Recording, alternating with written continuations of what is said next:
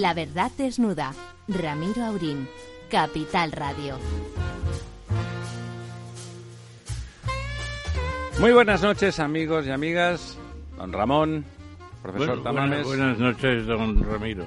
Como siempre, nuestro primer recuerdo para los compatriotas de La Palma, que la verdad es que es el- la historia de nunca acabar. Está el municipio de La Laguna siendo arrasado siendo arrasado de forma feroz en otra boca nueva que se ha abierto del volcán, una colada que sigue hacia adelante, destruyendo más viviendas, arruinando a más familias y dejando tantas vidas en, en suspenso.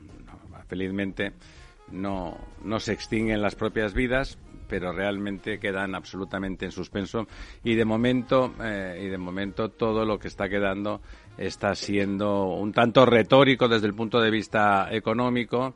Eh, No, no echamos de menos, ¿no le parece, don Ramón, que un comisionado con capacidad ejecutiva, con un presupuesto digno para coordinarse con las autoridades locales y ir reubicando, ir haciendo cosas concretas que no sea trasladar apenas por, por alguna semana a algún lugar donde la mayoría dependen de la buena voluntad de- del resto de vecinos.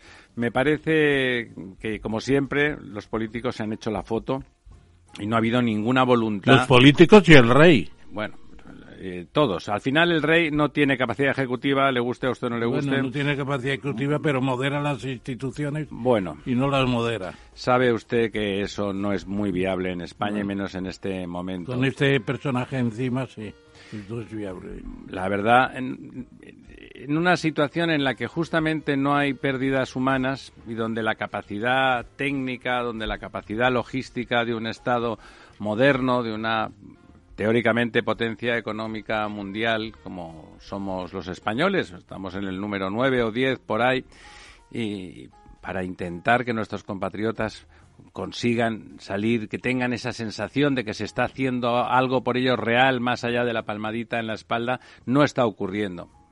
Y eh, hemos escrito al presidente del Cabildo de, de la Isla Bonita eh, y no nos ha contestado ninguna de las dos cartas. Bueno, está en otra cosa, don Estará en otra cosa, pero en la última le proponíamos la idea del comisionado, que como usted ha Bueno, recalcado, a lo mejor buena falta cuenta. hace, Hace porque se va falta. todo en la verborrea. Todo en, en la cambio, verborrea. que bien estuvo María José, la vulcanóloga, que ha salido hoy precisamente en el país planteando que la cosa va a ir lenta y que, que tenemos volcán para rato. Volcán Parlato y por lo tanto mm, drama humano, eh, drama humanitario económico. eh, y económico, pero drama humanitario en el sentido más estricto. Sí. Es una isla y por lo tanto trasladarse, dice, bueno, porque en cualquier otro caso ca- moverse 150 kilómetros no sería tanto drama. En este caso consiste cambiar completamente de, de ecosistema humano.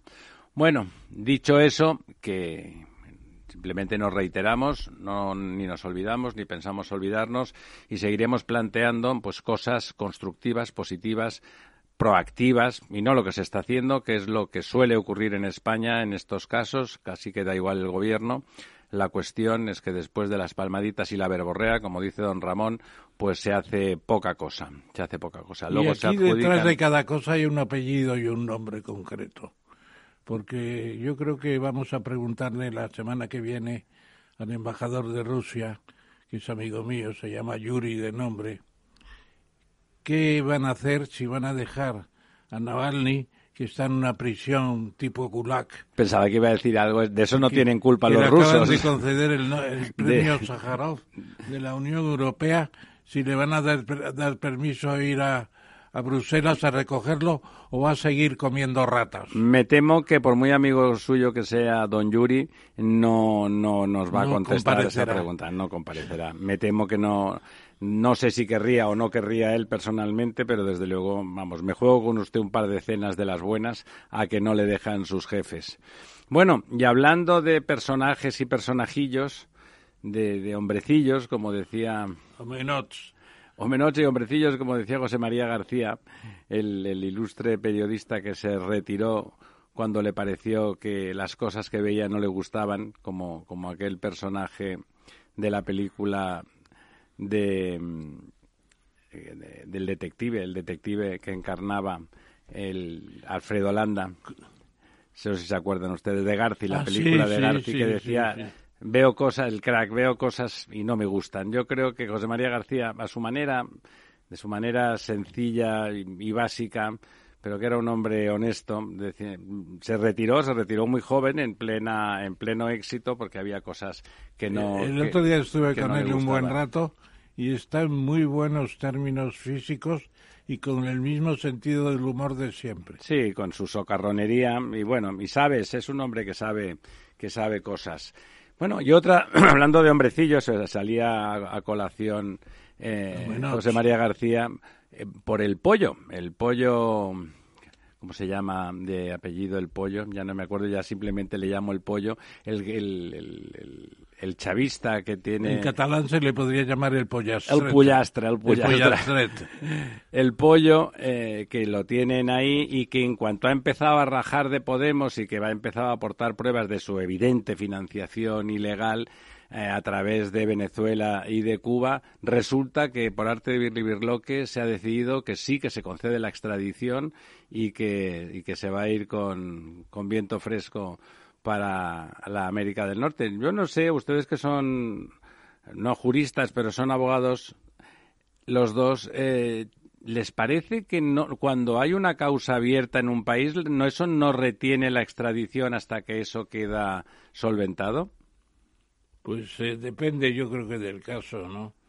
Eh, realmente depende también del país.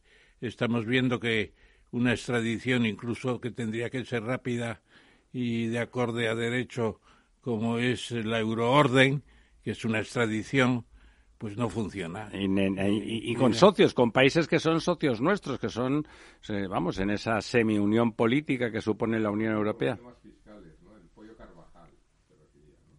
El pollo Carvajal, Pollo efectivamente. Carvajal, pero ocurre como los temas fiscales, que depende de los acuerdos bilaterales que haya entre los estados. Bueno, ¿no? sí, El tema justo, de la la- extradición. no, casualmente se ha activado la, la extradición en el momento en que ha empezado a aportar pruebas, y a decir cosas muy contundentes y que iban a dejar eh, para los creyentes, porque los que no somos creyentes ya sabíamos que eso era cierto, eh, pues eh, que esa financiación desde luego era eh, ilegal del todo, pues bueno, parece que no se va a poder concretar toda esa probatura porque, porque esta tarde mismo se ha, decidido que, que la extradición se concede y que va para adelante, como, como decíamos antes, ¿no?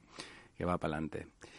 Hoy también eh, se ha salido a la luz el, el, emplumamiento que de alguna forma ha hecho Otegui del gobierno diciendo que a los suyos, nada, un rato después de, de, de autoperdonarse, ellos diciendo que les sabía muy mal que hubiera muerto tanta gente, que hubiera sido mejor que no hubieran muerto.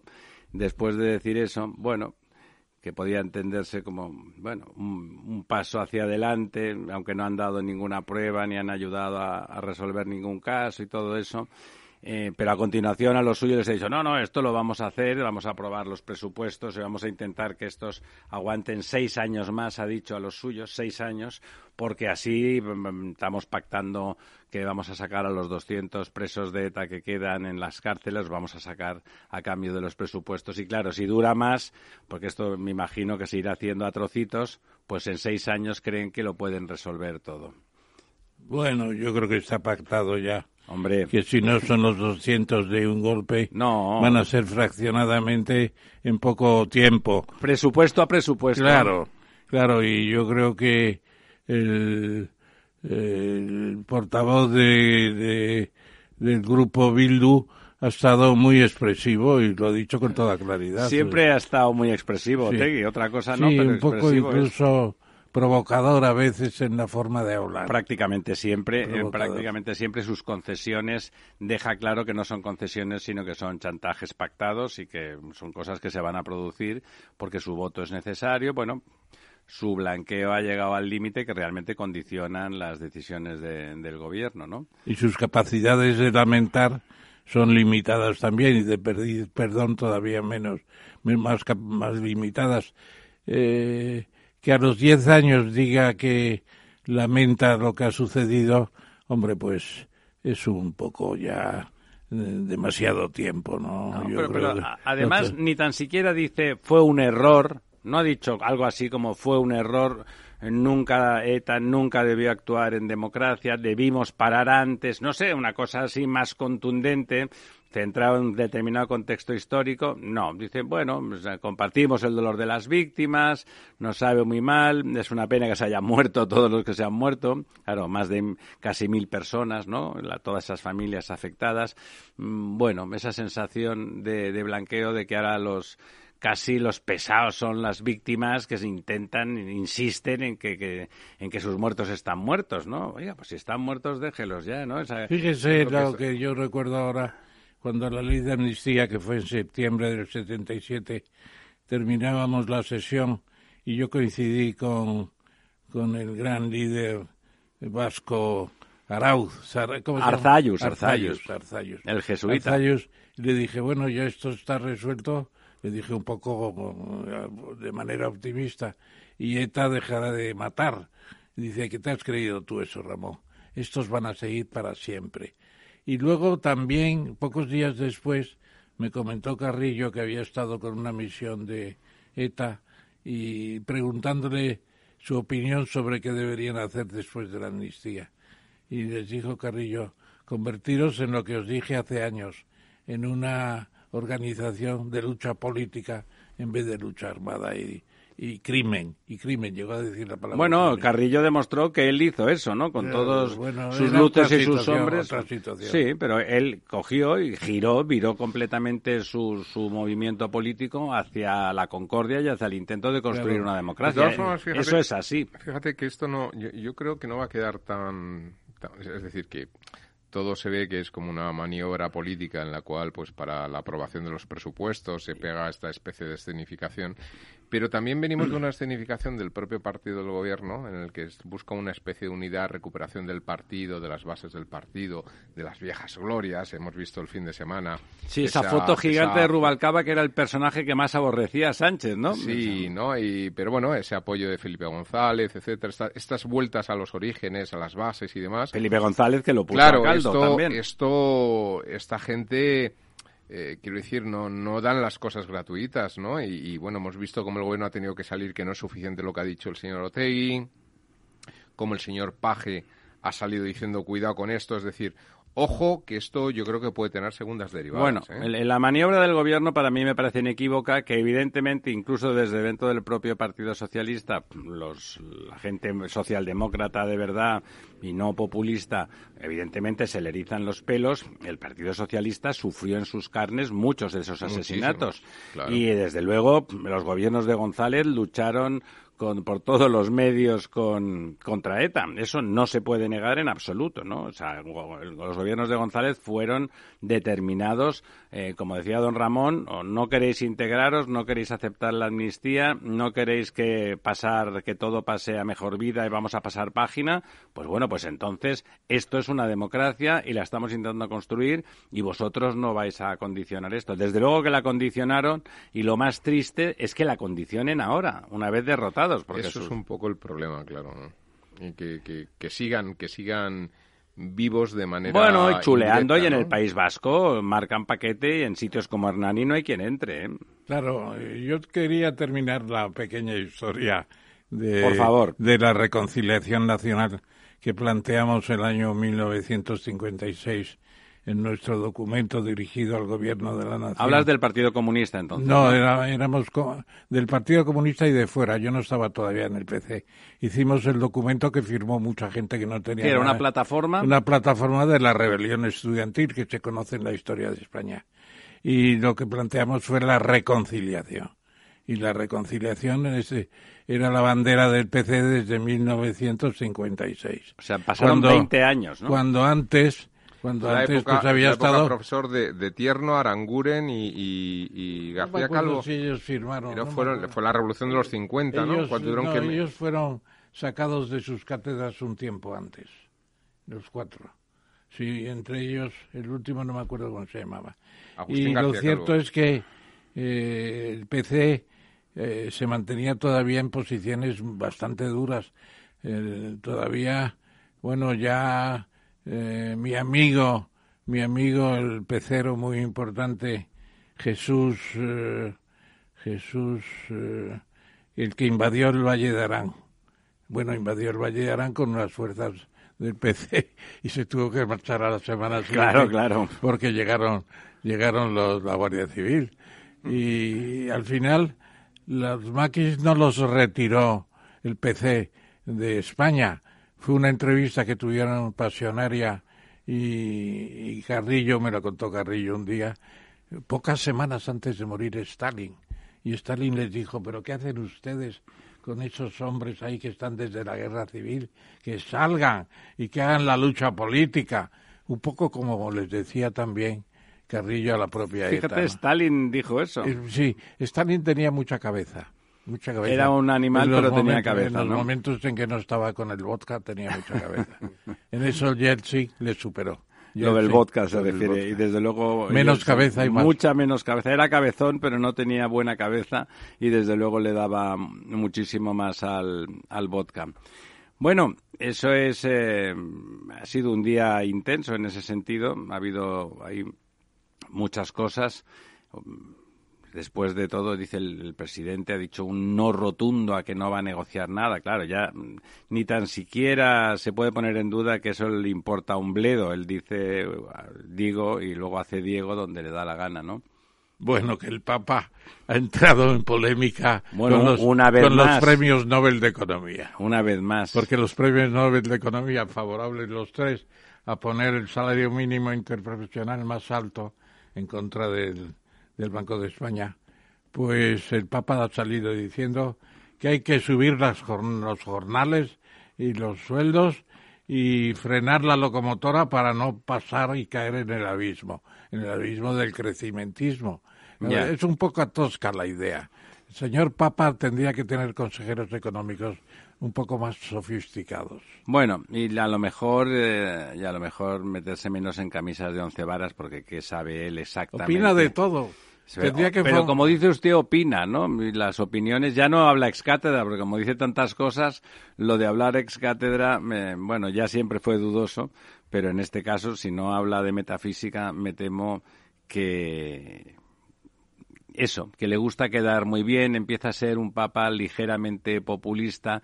Las cosas que ha dicho que son menores desde el punto de vista de su importancia en relación al descubrimiento de América y a la presencia española en aquellas tierras, han estado de más y además, como hemos comentado muchas veces, están equivocadas, ¿no? Están equivocadas porque, sin duda, de todos los colonialismos que hubo en esos tiempos, el español fue el menos dañino para las poblaciones nativas. Eso es así. No, no eran, no eran angelitos de la guarda, pero eran los mejores, ¿no? Y otros sí, digo desconoció la figura de un papa como Alejandro VI, que hizo las bulas papales para los reyes católicos, que se transformaron en Tratado de Tordesillas, y allí decía para los territorios descubiertos y los que se descubra, eh, Castilla tiene la total confianza de que serán evangelizados como ordena esta bula papal. Bueno, o sea que, o sea que ni se acuerda de su antecesor. Claro que se acuerda. Lo que pasa que es evidente que Alejandro VI era mucho más un hombre de Estado que un hombre de religión, ¿no? en particular, Alejandro, en particular Alejandro VI. Bueno, ¿qué más le preocupa? Navalny, decía usted que a Navalny le han dado el premio y le...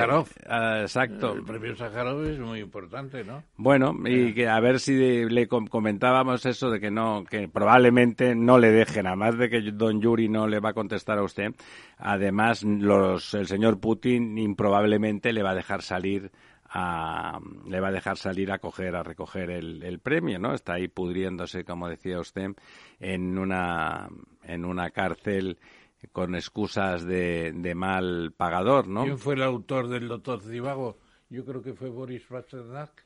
¿Era él? Pues no recuerdo ahora mismo, ¿no? no me acuerdo del nombre. Eh, en cualquier caso, al premio Nobel de Literatura de aquel momento, que era ruso, no le dejaron salir para ir a buscar el premio. Bueno, fíjese, estaba, eh. estaba hoy repasando esta última moda que han cogido los nacionalistas eh, catalanes y vascos, no el PNV, eh, los, los eh, Esquerra Republicana, los Podemos, la CUP, los Bildus, que de no contestar a determinados periodistas y alguna de ellas, la de la señora de la CUP, le, que le decía, ¿y a usted quién le paga? ¿Y a usted quién le paga? Me sonaba eso y buscando, y buscando vídeos que tiene uno por ahí, eh, encontré uno de, de, Fidel Castro con un periodista cubano que estaba acreditado como norteamericano en un evento y él le preguntó, ¿qué va a hacer con, con la doctora Gilde, que era una, una médico que tenían retenido, no le va a dejar ir a ver a sus nietos antes de que se mueran a Florida y tal y que cual. Y el tipo, Fidel, le dijo, ¿y a usted quién le paga? ¿Y a usted quién le paga? ¿Qué hace usted aquí? ¿Y a usted quién le paga? Es decir, los maestros de todos estos eh, monaguillos eh, están claros, está claro quién son aquel, aquel socialismo del siglo XXI que decía él que decía eh, que tenía escrito que lo que vamos a utilizar como la revolución real ya en el primer mundo es muy difícil, vamos a utilizar las reglas de la tonta democracia. Y luego repasando también, ya que estaba ahí repasando a Fidel, eh, había una entrevista que le hace Bárbara, no me acuerdo cuántos, una periodista norteamericana muy muy famosa y le hace una entrevista en inglés que se deja hacer, ¿no? Y que le preguntan, bueno, ¿por qué está completamente controlada la información tanto de radio, de televisión y de medios escritos y periódicos y no se puede hacer eh, críticas al gobierno ni tal? Dice, mire, mire usted, si lo que me... no tengo nada que ocultar. Nosotros tenemos un concepto de, de la libertad de prensa muy distinto del de ustedes. Si usted me está preguntando si en Cuba puede haber un periódico que se oponga a, y que sea crítico con el socialismo, ya le digo que absolutamente que no que no, que nosotros nuestro concepto de libertad de prensa es otro. Y eso cuadra con el concepto de libertad de prensa que tienen todos estos señoritos a la que les hacen preguntas preguntas eh, que vienen al caso. ¿eh? Lo que pasa que ya nadie se atreve a hacerles para no quedar mal. Inmediatamente deciden que no contestan, que deciden que no contestan. ¿Cómo puede negarse un representante político a un medio acreditado a preguntarle antes de responder a la pregunta que usted de qué medio viene a de tal, no, a ese medio no le contestamos. Me parece que debería de estar prohibido que un medio acreditado legalmente tiene derecho, si la pregunta no es ni capciosa, ni es un insulto, sino es una pregunta sobre un tema muy concreto que tiene respuesta de un tipo, tienen que contestar, ¿no? No, y yo creo que además Putin está cortando las líneas de comunicación ha pasado casi desapercibido, pero él se ha retirado de una relación formal importante que tenía con la OTAN. Eran observadores en la OTAN. Bueno, no, y, han, ahora... y han cerrado la oficina que ya tenía solamente dos burócratas.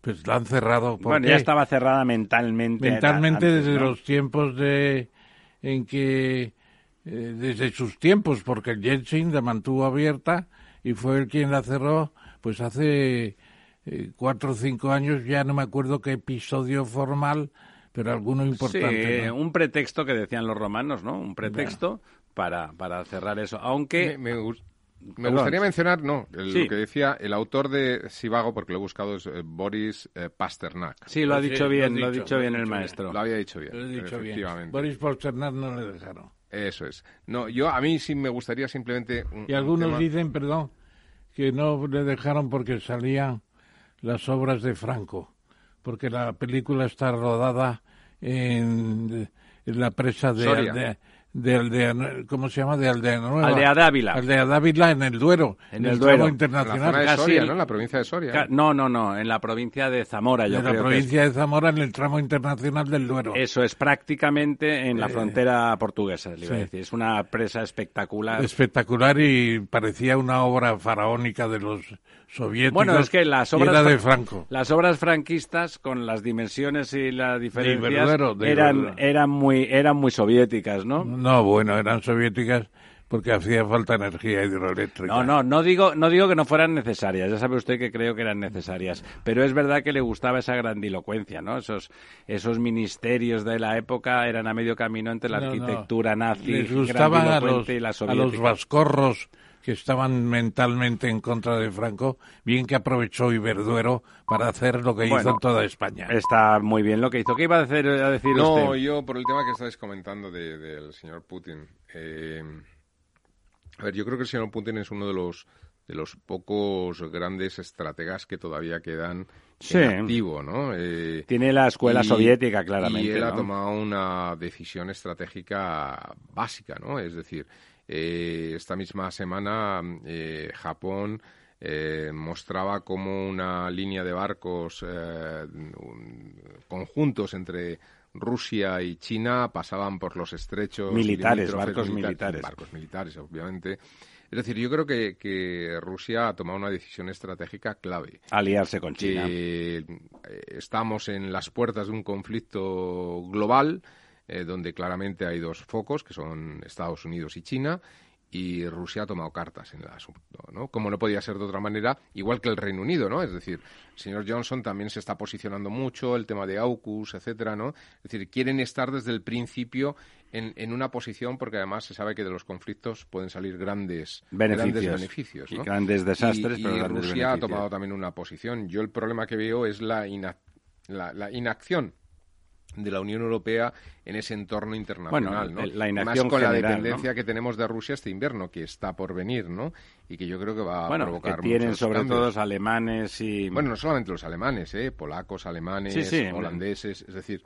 Eh, al final es una de las grandes entradas centro y norte Europa sí. Efectivamente no con lo cual yo creo que, tiene mucho que contar o va a tener mucho que contar en los precios que tenemos de la electricidad, del gas, etcétera, que es lo que esté por venir y en función de qué invierno se nos eche encima. Don Lorenzo, don Ramón, eh, tenemos ya, tenemos ya, me dice Néstor desde la cabina, tenemos ya a nuestro invitado, a nuestro primer invitado de hoy, un, ejecutivo, un, hombre ilustre desde el punto de vista empresarial, con grandes logros y que bueno que ha estado ahí en los terrenos de juego de la Champions en las empresas españolas, que es don Luis del Rivero. Don Luis, ¿está usted ahí? Sí, buenas noches a todos. Muchísimas gracias por estar con nosotros. Pensamos disfrutar ampliamente de de su experiencia y en estos tiempos que corren con los problemas eh, y las disputas y las dificultades que, eh, que las grandes empresas y también las pequeñas, pero las grandes con su eh, dialéctica mucho más directa con, con, el gobierno, en este caso de España, tienen, nos va a interesar mucho su opinión. Don Ramón, le doy la palabra para que presente formalmente a nuestro invitado bueno, y haga la primera pregunta. Buenos, buenos, buenas noches, Luis. Bienvenido a esta casa. Vas a tener eh, unos coloquiantes que te aprecian mucho. Y empezaría diciendo que precisamente el director del programa y tú tenéis el mismo título profesional. Mm, ingenieros de caminos, canales y puertos, que no es poca cosa. Por, no, no era, no sé lo que es ahora, entonces no era, ¿verdad? bueno, el caso es que eh, Luis del Rivero ha tenido una carrera profesional muy larga. Eh, trabajó un tiempo con Ferrovial, luego creó su propia empresa que era Vallehermoso, luego la unió con SACIR, luego ya se quedó con el nombre simplemente de SACIR y fue en sus últimos tiempos como presidente de SACIR, que estuvo desde el año 2004-2011, fue el que negoció el acuerdo con Panamá para las las eh, la nueva el nuevo canal y las el nuevo canal y las nuevas eh, las nuevas eh, ¿se llama? exclusas exclusas exactamente estaba buscando la palabra las exclusas amplias que permiten un ahorro de agua muy importante y sobre todo barcos de una eslora una manga y un calado muy impresionante. Una obra extraordinaria. Una obra extraordinaria. Que por cierto, no sé si sabes, Luis, tenemos que hablar de eso luego más adelante, que el gobierno de Panamá eh, está por convocar por segunda vez, porque la primera no se presentó nadie, un proyecto de dos mil millones de euros en la idea de ver cómo se resuelve el problema del agua, porque con el calentamiento global y el aumento de tráfico, el sistema de agua dulce no da para más, no da para más y van a tener problemas. Bueno, aparte de esto, eh, no se ha presentado nadie, permítame, don Ramón, porque con los problemas que, por ejemplo, tuvo SACIR para acabar cobrando lo que tenía que cobrar, pues eh, no, es de, no es de, extrañar, no es de extrañar que, las empresas se lo piensen tres veces. También, también. tendremos posibilidad. yo, si, quieren. Por favor. No, pero permíteme que termine que un momento que es muy breve.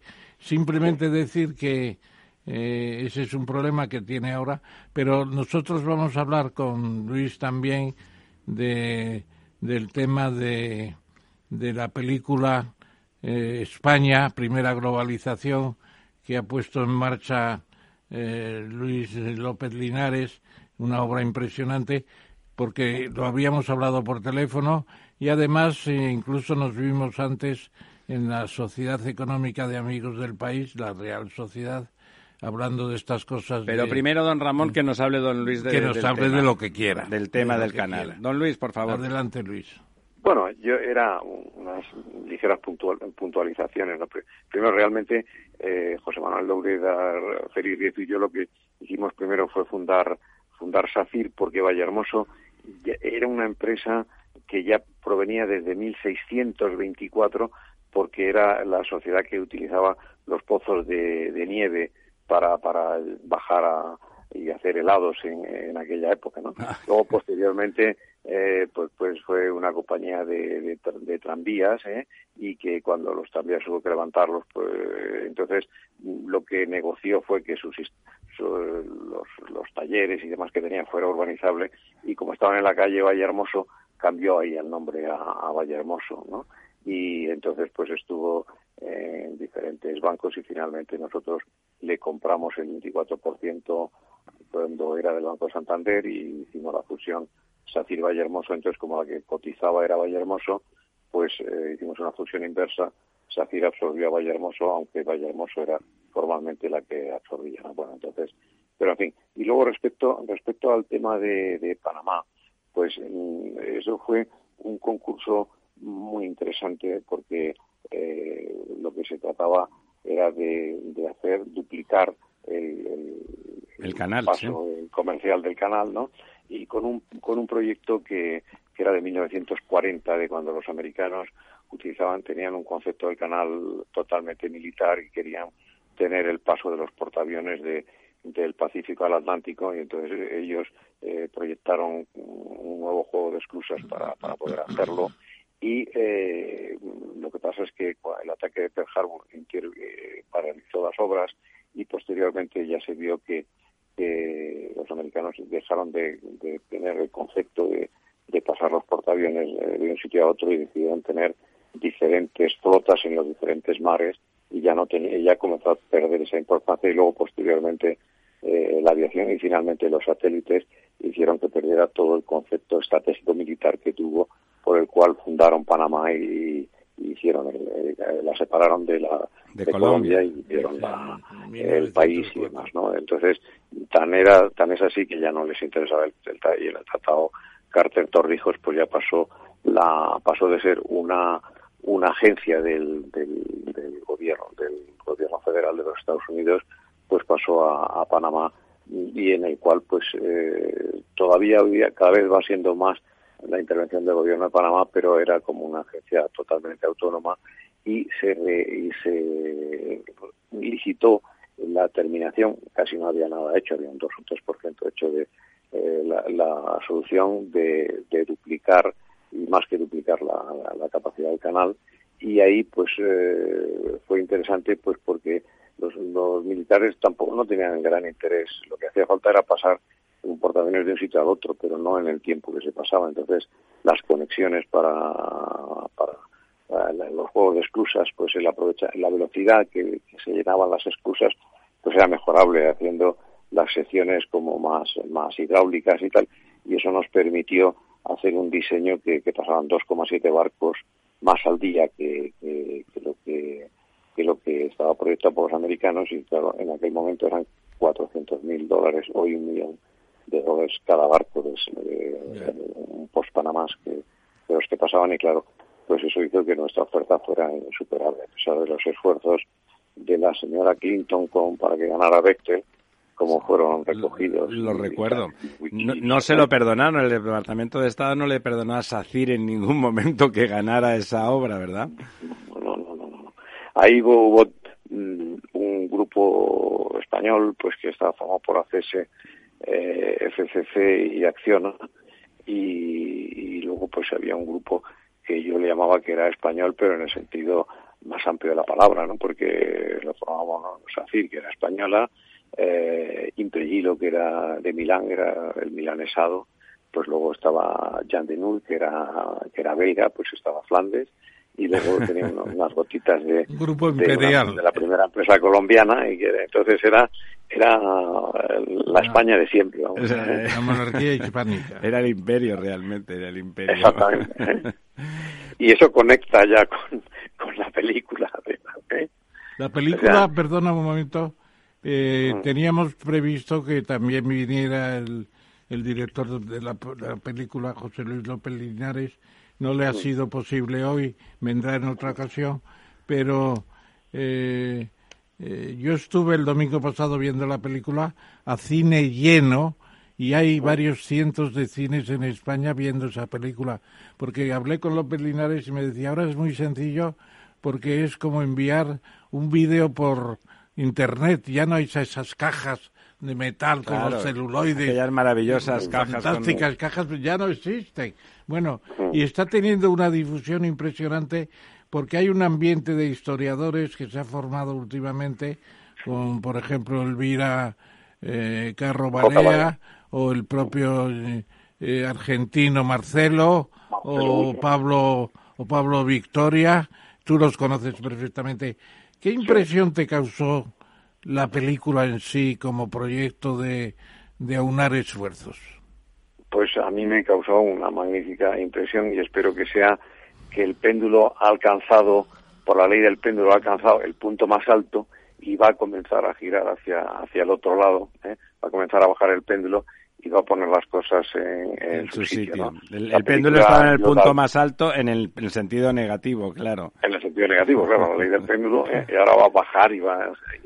Porque cuéntenos, la película, ¿qué, ¿qué cuenta básicamente, don Luis? Bueno, la, la película en, en realidad eh, pues eh, cuenta empieza como siendo la primera globalización y cuenta un poquito la conexión de pues que la, monarquía hispánica en tiempos de Felipe II y sobre todo después de, de, pasar incorporar la monarquía portuguesa a la monarquía hispánica pues entonces ya realmente solo tenía otro otro otra otra gran organización en el mundo pues que era la dinastía Ming y la dinastía Ming pues que había decidido cambiar eh, los sistemas de, de, de, recaudación y tal a la plata y pues eh, ahí estaba la plata de la Nueva España y, de, con Filipinas y tal, y entonces se establecieron los, las relaciones eh, del primer gran viaje internacional que lo formó pues el galeón de Manila, ¿no? Que, y que llevó pues las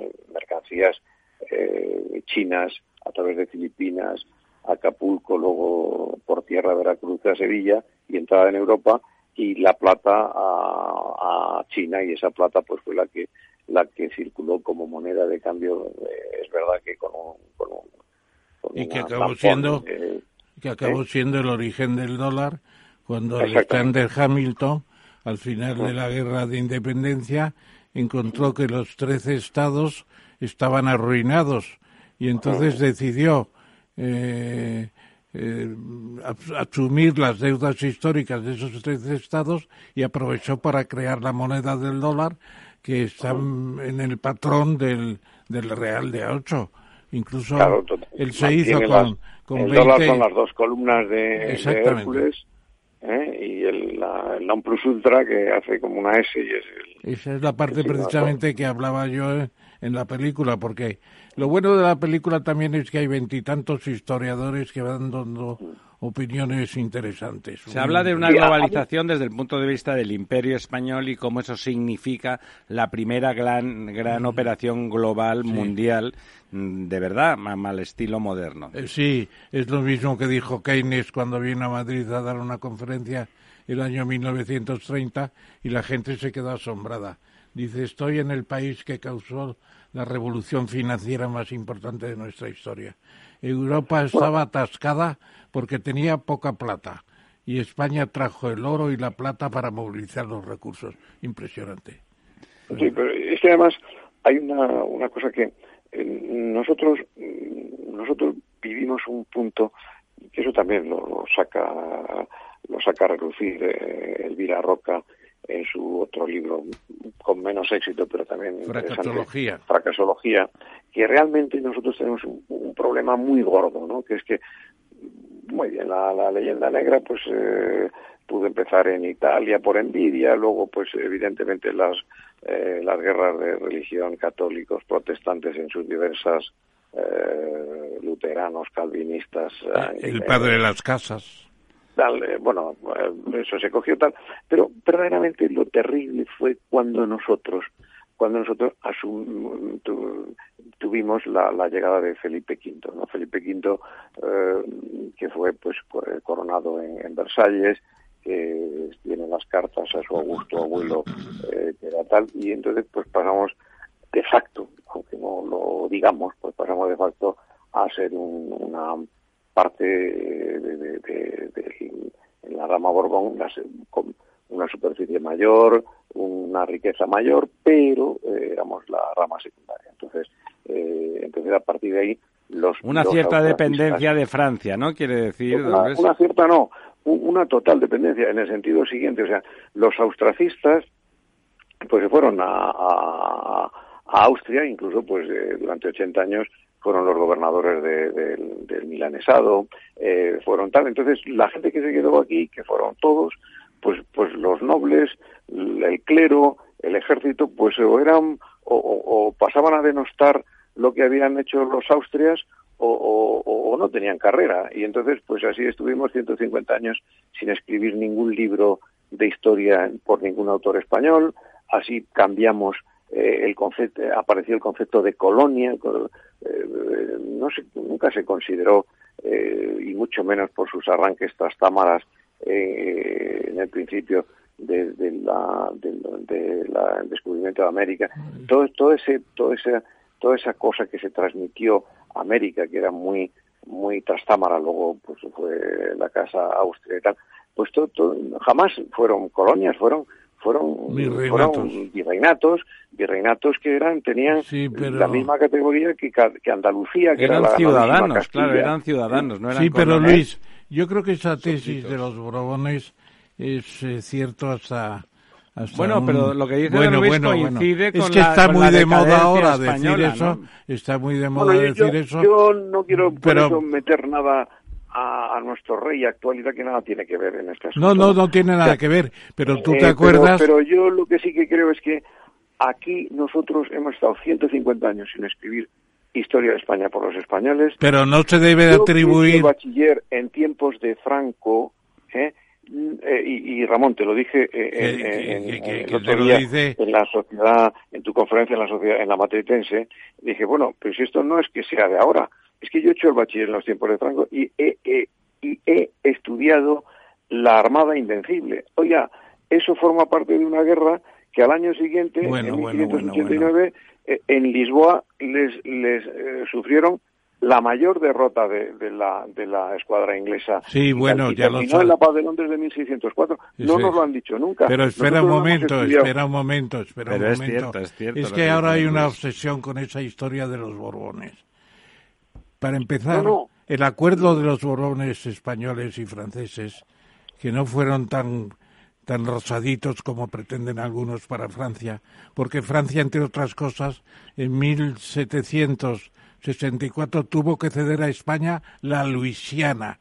Y no fue por una gracia especial de Luis XV, fue porque se lo exigió Carlos III, que como se dijo en la película, es un gran, el, mejor rey de España seguramente. Lo que pasa es que no se ha desarrollado. Por eso yo la tesis de los Borbones la meto un poco en conserva para discutirla más tranquila. Los hechos son los hechos, don No, los hechos no son los hechos, porque... Por supuesto. Carlos, Carlos, Ramón, mira, don Luis, que es nuestro invitado. Eh, Carlos, Carlos III Carlos III acabó con, con los colegios mayores. Ah, eh, disolvió eh, con los colegios mayores, que era la organización que, que, había, creo que Cisneros, y, donde, donde se seleccionaban eh, la gente del pueblo y tal para que fuera a la iglesia y que hubo, que fue la, eh, el germen de, de, por qué inmediatamente en 1550 ya estaban una serie de ciudades, universidades creadas, tal. Esa escuela que había de mandar de mandar perfectos administradores de tal, que luego, pues, mm, eh, ahí ya, en el tiempo de Carlos III, pues, pues fueron ya los, la nobleza la que sustituyó esa, esa fuente de... En lugar del mérito se pasa a la nobleza. Bueno, bueno, bueno, bueno, bueno para el carro porque, porque eh, realmente, perdona un momento, Luis, perdona un momento. Me parece incontestable lo que dice Ramón. No, que sí, pero si es que lo he estudiado. ¿Quién es el primer virrey de toda la, la, monarquía hispánica en, en la Nueva España? Mendoza. ¿Y quién es Mendoza? Pues el que le quita el puesto a, a, Hernán, Cortés, Y es la nobleza la que sustituye al que ha hecho la conquista. O sea que con esa regla de tres estaríamos en otra situación. Yo lo que digo es que hay que discutir esta parte también más tranquilamente.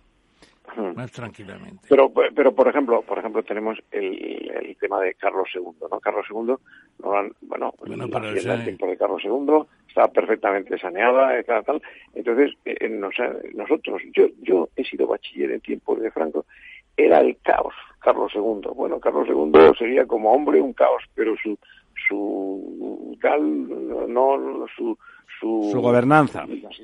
¿Eh? o sea no era nada mal o sea y luego pues no nos jamás hemos estudiado el, el, el motín del gato eh, no hemos estudiado toda una serie de cuestiones y que cazaba lobos en el Pardo y, luego, y luego, a mí, por ejemplo, en los Borbones, pues, pues verdaderamente Fernando VI me parece quien hace un quiebro y ahí quien y quien mantiene y quien o sea yo tengo más más Fernando más mm, un mejor sentido de, de, Fernando VII de Carlos III que está lleno de, claros y oscuros ¿no? oye perdona y, te olvidas mandar a Florida Blanca eh, a, a Roma que a sacarle al Papa que los disuelva y como consecuencia de eso hacerle noble, los jesuitas se tienen que, que refugiar. ¿Y dónde dejas al marqués, al marqués de la Ensenada, que probablemente es el mejor ministro que ha tenido España? La resurrección de la Marina es impresionante. Lo del marqués de la Ensenada es impresionante. Y era un era un ministro de Fernando VI, ministro de todo, ya le decía. O sea, bueno, alguno bueno habría, claro, pero... Buenos no, unos pocos no. Todos, desde Patiño hasta Jovellano. A mí me parece que coincide la peor decadencia de España con esa con ese cambio dinástico, don Ramón. La decadencia es el siglo XIX. Bueno, eso claro, eso ya es el el fondo. Pero bueno, a mí la película, ¿qué es lo que yo Mm, me parece magnífico. Que, que, que, no solo ya son libros, sino que hay un, documento que lo puede ver la gente, que se puede llevar a los jóvenes, a los niños, que están educados en una cosa absolutamente contraria, que no conocen que la España de 1500 a 1700 es una época superior a todas las épocas, a, todo lo que ha habido en la historia. ¿no? O sea, quizá hay que irse a, los, a la época de los antoninos en Roma, ¿no? O sea, una época de de que el rey, o sea, el dominador del mundo... Era el rey de España. ¿Eh? pero, pero no solo eso, pero tenía, él mismo reconocía la superioridad de alguien por encima de él, mientras que los otros eran eh, cositas pequeñas. El emperador de China. Eh, bueno, el emperador de China también era, era un gran... La China, como muy bien dice al comienzo de esa película, a principios del siglo XVI, tenía el 40% del PIB la riqueza mundial. Cosa que va a volver a tener como no nos Es lo que le iba a decir, don Luis, estamos en esas, ¿eh? Además, el célebre almirante que reconoció todo el Océano Índico y el Pacífico hasta el punto de que los chinos dicen que ellos descubrieron América por el otro lado, el célebre almirante llegó a la corte ya en su último viaje cuando llevó la jirafa, como recuerdo, y dijo aquello eh, prácticamente le dijo al emperador, eh, sin novedad, no merece la pena que vayamos de nuevo a esos países y no volvieron porque estaban más atrasados que los chinos. claro, claro. Bueno, o sea, es que los chinos, los chinos tenían la porcelana, nosotros la loza, el papel, nosotros el papiro. Eh, o sea, los chinos, o sea, tenían la seda, nosotros el percal. O sea, los chinos tenían una eh, una historia escrita de 4.000 años, una, eh, pero bueno, en los chinos hay unos los jesuitas, una creación española, la primera multinacional del mundo que fue los jesuitas, esa que Carlos III eh, destruyó. Pues metieron allí a, Mateo Ricci, ¿eh? ¿eh? que también sale algo en la película y tal, ¿no? Y, eh, Pantoja, no te olvides de Pantoja. ¿Cuánto dura la película, don Luis? 1.40. Pues la película, yo, a mí me pareció, sí, tipo de dos horas. Es que yo un poquito larga. corta, ¿no? Larga, larga. No, no, no, no, es muy interesante. La prueba es, es, interesante, pero al final 200 años en una hora 40. La película al final no está tan bien construida como al principio. Se nota ahí un, un, poco de pérdida de, de, fuerza, aunque luego está. sí, a mí me pareció una cosa. A mí me pareció eh, primero el, el, el, silencio de la gente viéndolo es muy significativo. Luego el aplauso brutal y todo el mundo de pie cuando yo fui el, yo fui el, el, viernes por la noche ¿eh? Eh, y, me pareció a Quinépolis y habló José Luis y luego y Marcelo también ahí un poquito, ¿no? Y desde luego fue, eh, bueno, también es verdad que ahí pues, pues, pues, fuimos los fanáticos del asunto, ¿no? Y a mí lo que me da pena es que haya alguna gente que en esto pues se quiera desmarcar, tipo eh, Pérez Reverte, por las pequeñas cosas que tenga con Elvira hombre, por favor, que, que, vamos a vamos a contar un poquito qué es lo que hicimos, que lo aprendan los niños, que tengan orgullo por una razón. Porque si los, niños, si los niños están orgullosos y contentos, los españoles de uno y de otro lado. Crecerán. Si los niños crecen orgullosos, eso será para adelante. Oye, algunos datos sobre la película. Algunos datos, sobre, algunos datos sobre la película. Le pregunté ¿Eh? a, a José Luis López Linares y no me pidió ningún secreto, o sea que se puede decir eh, el coste de la película. ¿Cuánto costó? Es un documental, claro. Un documental, pero fantástico. Bueno, 300.000 euros, nada. Tres años de su trabajo, eso sí que es verdad, porque hasta la fotografía dependía de él. Y luego le pregunté, ¿esto lo ha visto ya el rey de España? Dice, no, como diciendo, hay que llevárselo pues hay que llevárselo. ¿Está visible en Madrid, por ejemplo? Está... En todos los cines. En todos los cines, Todos los días lo publican. Dicen que lo van a cortar ahora, no sé por qué. Algún ángel malhadado con el, con la el ángel exterminador de la película pueden mandarle, porque esto no gusta a Podemos ni el señor Sánchez. Bueno, pero estará en los cines porque los cines que son privados los querrán poner, ¿no? Se está llenando. ¿En qué cines los habéis visto vosotros? ¿Usted, don Luis, lo vio en, Quinépolis, me decía? ¿eh? En Quinépolis. ¿eh? Y yo en Paz. Y mi hijo la va a ver mañana, eh, no sé, no sé dónde, no, no lo sé, pero... En la calle Fuencarral, los dos importantes, Paz y proyecciones. ¿Qué lo hacen? ¿Alguna hora un poco...? Matiné. Matiné, ajá. no, bueno, pero eso, eso era el sábado y el domingo, pero por ejemplo, eh, yo sé que mañana va a ir mi hijo a las 8, ¿no? O sea, y, no, a las 10 me parece que va, ¿no? Y, yo creo que, pero vamos, mi hijo ya tiene tres hijos de, y el mayor de, de 10 años, o sea que, que yo lo que quiero es que, yo lo que creo es que esa película la deben ver los chicos desde los 15 años en adelante que, que esos ya sí que han estudiado una verdadera antihistoria de España en España. una historia de anti-España. Y que se ponga en inglés la película, es otra cosa que le pregunté. Y no lo tenía previsto, porque todavía no se ha dado cuenta del éxito que ha tenido. La película es grandioso, pero esa película hay que hacerla en inglés y difundirla por ahí absolutamente. Bueno, hay una cosa que, que nadie ha resaltado, que no sé si habrá sido un golpe, no, no tiene que ver con la película, pero que es el día 12 mm, de octubre, la, la, la 1, la televisión 1, a las cuatro y media puso la película Gigante. Gigante es una película que todo el mundo, pues, Rojaso, eh, James Dean, eh, Elizabeth Taylor, tal, tal, no sé qué, Texas.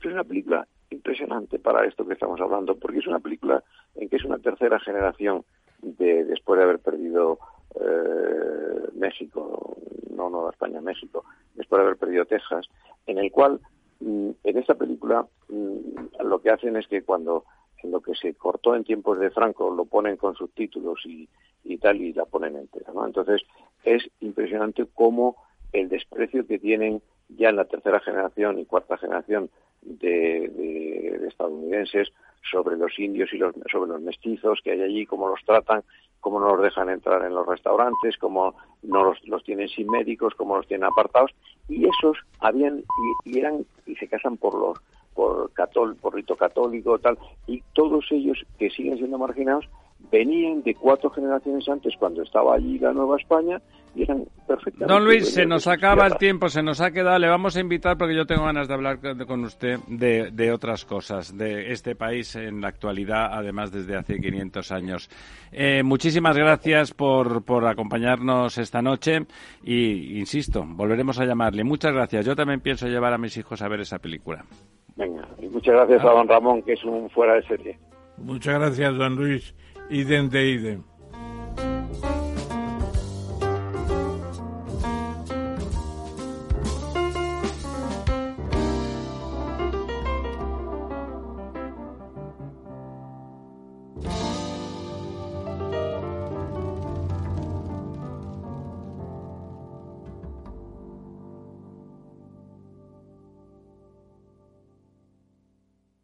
La verdad desnuda con Ramiro Aurín.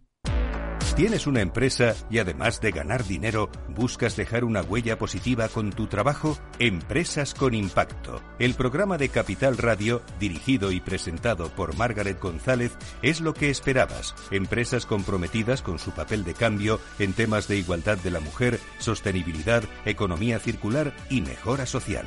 Empresas con Impacto, el programa de las empresas que buscan ganar dinero mientras mejoran el mundo, con Margaret González los jueves de 3 a 4 de la tarde.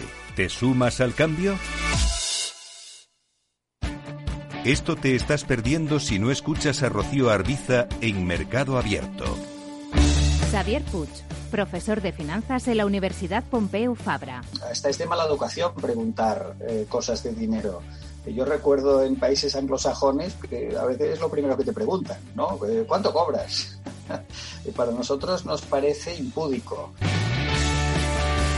Mercado Abierto con Rocío Arbiza.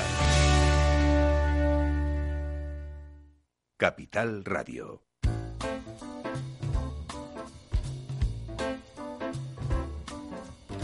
La verdad desnuda. Capital Radio. Aquí estamos de vuelta, amigos. Hoy tenemos con nosotros una persona muy especial, sueca, Inger Enkrist, una persona fantástica que habla español, no se preocupen ustedes, habla español perfectamente, con un acento sueco, lógicamente, y que nos va a hablar de, de educación, pero va a hablar de educación, ya lo verán, de una forma performativa. O sea, todo lo que dice se entiende y de golpe desmonta esa estructura, ese andamiaje en el cual a veces las discusiones se convierten en bizantinas y en que dependen de lo que alguien opina, como si no hubiese un sustrato de conocimiento objetivo que sustentara eh, los presupuestos que se enuncian o que se defienden. Ella, eh, fundamentalmente, ella es catedrática de, español, pero podría hablar de muchísimas más cosas y, de hecho, hoy de lo que va a hablar es casi como pedagoga, como analista de los sistemas educativos y nos va a, enseñar cómo hay ejemplos, ejemplos claros de cómo una educación que algunos podrían llamar tradicional y que en realidad habría que llamar rigurosa, eh, orientada a aprender conceptos, a aprender contenidos, a esforzarse, a memorizar las cosas suficientes, no gratuitamente todo, pero sí lo suficiente para poder construir argumentos y silogismos y, proposiciones que tengan sentido y que nos permitan avanzar en cualquier área de conocimiento y en cualquier discusión. Ya saben ustedes que, contrariamente a lo que ocurre en España en la actualidad, una discusión bien enfocada es una forma de pensar eh, en conjunto dos o más personas. Cuando eso no tiene esa voluntad de pensar en conjunto, pues se convierte en, una pelea que evidentemente es lo contrario de eh, que es lo contrario de pensar.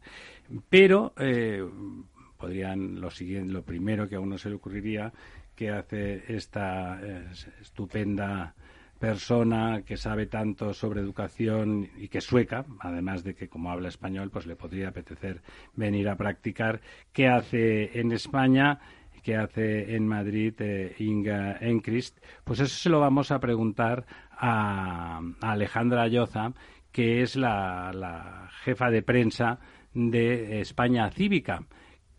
Haznos cinco minutos de qué es España Cívica y por qué y por qué una persona de la solvencia intelectual de Inga eh, tiene que estar aquí gracias a vosotros.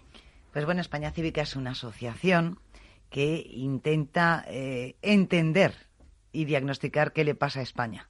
Y como tal, pues eh, intenta primero una tarea divulgativa. Hemos creado estas jornadas Educación en Libertad.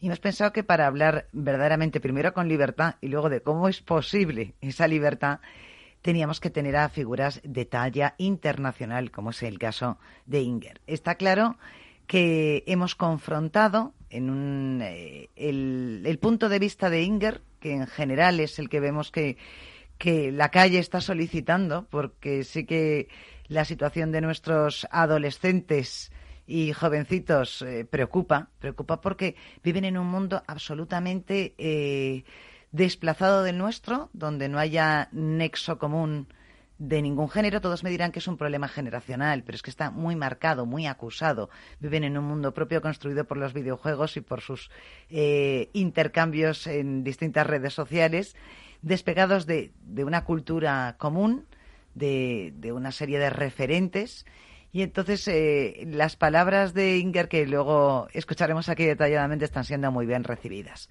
Por otra parte, hemos tenido a, Mariana Fernández Enguita, un catedrático de sociología, que al revés, que ha defendido en estas jornadas que cree mm, que las aulas deberían tener mucha tecnología y una especie de multifunción, ¿no? Eh, ha sido muy interesante ver cómo estos dos puntos de vista han sido expuestos hemos terminado estas jornadas contentos porque hemos aprendido todos muchísimo, muchísimo. E ideamos hacer otras porque creemos que hay otras variables como el tema lingüístico para tratar como capítulo aparte, ¿no?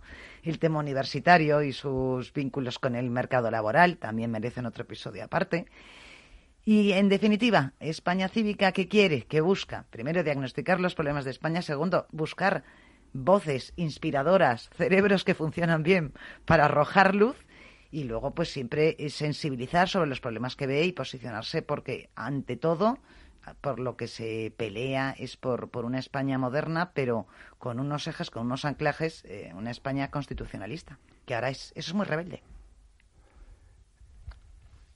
Bueno, pues eh, está claro. Eh, el, claim o el subtítulo de, España Cívica es Vertebrar España, que a mí me gusta mucho, remite a, a Ortega, que hablaba justamente de que España estaba invertebrada y seguramente después de estos 40 años de intentar seriamente, con sus luces y sus sombras, vertebrarla, estamos en un momento en que la invertebración acecha seriamente, por lo tanto, una propuesta eh, apartidista y que nos permita, como en este caso, disfrutar de alguien como Inga, que ya verán ustedes como a continuación les va a explicar cosas que, que les van a interesar muchísimo. Bueno, Inga, muchísimas gracias por estar aquí con nosotros emites, además de la sabiduría cuando abres la boca, emites paz y emites una sensación enormemente eh, gratificante desde el punto de vista espiritual y mental. Yo lo noto, eh, o sea que lo digo porque me parece que es así. Decía Alejandra que habían tenido la defensa de la otra posición, vamos a llamarlo así. En cuanto a técnica, aquí no se habla de ideología, sino se habla de resultados. Vamos a hablar de resultados. Eh, curiosamente, la forma en que, en que Inga defiende la posición en la que cree no es no apela a, discursos eh, ideológicos de ningún tipo eh, sino a los resultados justamente y además cuando le explican a uno por qué funcionan así esos resultados uno piensa caramba yo quiero el sistema que que se hace así. Además de por los resultados, porque pensar que se hace así me llena de, de, confianza, me llena de, estímulos y me llena de, fe en que eso va a resultar porque es objetivamente así. Cuéntanos, cuéntanos eh, por, qué, por qué tú crees que la, la formación que yo me resisto a llamarle tanto tradicional como basada eso en el esfuerzo, el conocimiento, en saber, en no, en no considerarnos a nosotros mismos simplemente como el hardware, sino bastante más que ese hardware, alguien que lo gestiona, alguien que, que le aplica un criterio, un criterio desde una conciencia individual y objetiva. Eh, ¿Por qué te parece que ese es el sistema y cuáles son esos ejemplos que tú pones y que realmente le dejan a uno a cuatro patas. Primero, muchas gracias por invitarme. Estoy encantada de estar aquí. Eh, quizá podríamos empezar un poco con lo que se sabe ahora de la memoria y del cerebro y después pasar a los ejemplos. Porque esto no es simplemente una ideología. Bueno, los neurólogos saben perfectamente que para pensar tenemos que tener cosas almacenadas en el cerebro. Pensamos con lo que ya sabemos. Se habla de la memoria a largo plazo y a corto plazo. y la memoria a corto plazo también, también se llama memoria de trabajo o del trabajo. Entonces, para poder pensar, recibimos estímulos, queremos pensar y tenemos que sacar la mayoría de los elementos que necesitamos del cerebro. Es decir, necesitamos educación. Esto no es ninguna ideología, eso es comprobar o constatar cómo somos los seres humanos. Así que no, cabe discusión sobre, el hecho em, y ahí empieza todo. Lo que yo conté ayer en la conferencia es la importancia de los buenos profesores para ayudar a los alumnos a aprender necesitan aprender para poder pensar. Así que por respeto a los alumnos debemos proponerles buenos profesores para ayudar en ese proceso muy importante de, aprendizaje. Tú decías, eh, por puntualizar en eso que acabas de decir, que manejábamos del orden de siete palabras o siete conceptos en, la memoria esa inmediata de trabajo, de, en esa en ese vistazo que damos sobre la realidad inmediata para procesarla rápido y a partir de la octava ya teníamos que ir al cajón de la memoria, ¿no? Y, eh, se suele decir entre tres y siete, así que siete son los, los, más, los que son más listos en, manejar eh, su cerebro. Es decir, que casi todo, para todo, necesitamos lo que ya está almacenado en nuestro cerebro. Así que lo, mejor que podemos hacer para ayudar a los niños o a los jóvenes es empezar a mostrarles lo que es más útil, lo que, lo que más rentabilidad les da y lo que necesitan para la sociedad en la que viven. Así que los jóvenes en, diferentes países no necesitan exactamente lo mismo, más o menos, pero no exactamente lo mismo. Y esa es la ayuda que, que podemos darles los, los mayores que nosotros conocemos mejor el mundo, podemos dirigirlos hacia lo que es más práctico, más útil para ellos. Yo diría que es nuestra responsabilidad. Queremos ayudarlos, no queremos que empiecen desde cero. Entonces, eh, es un poco lo que dice la filósofa Anna Arendt. Dicen que los niños eh, están recién llegados al mundo. Nosotros llevamos muchos años en el mundo, los hemos traído y, es nuestra responsabilidad de orientarlos. Y por eso es tan curioso que haya eh, aparecido una pedagogía que dice, sí, exagero un poco, que los niños ya van a encontrar por su cuenta lo que necesitan saber, que ellos van a encontrar la información que después van a aprender. Estoy exagerando un poco, pero esa es una de las ideas que se maneja. Eso me recuerda, Inga, aquella novela, ¿cómo se llama? No me acuerdo ahora el, autor, es inglés, El Señor de las Moscas. Eh, William Golding. Exactamente, esa sensación de que los niños espontáneamente, espontáneamente son pequeños salvajes como éramos nosotros en la época primitiva, ¿no? la, civilización es un proceso arduo.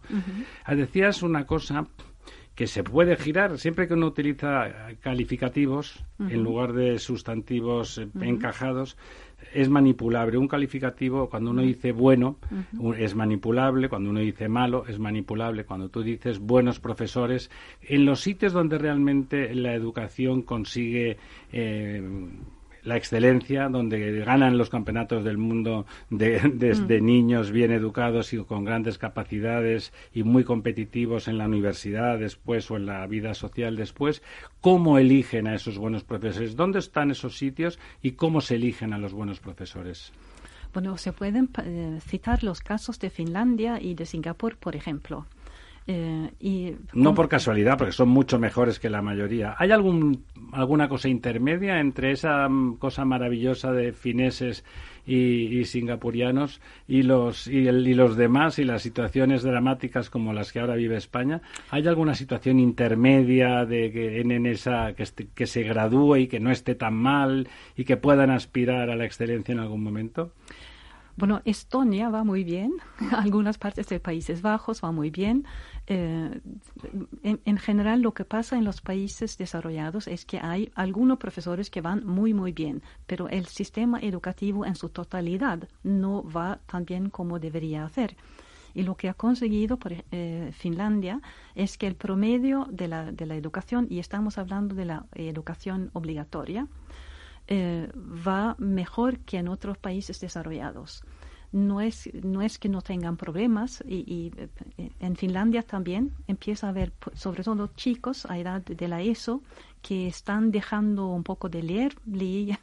los chicos leían más antes y ahora leen un poco menos, así que no son no son intocables tampoco. También las pantallas afectan ahí, me imagino, ¿no?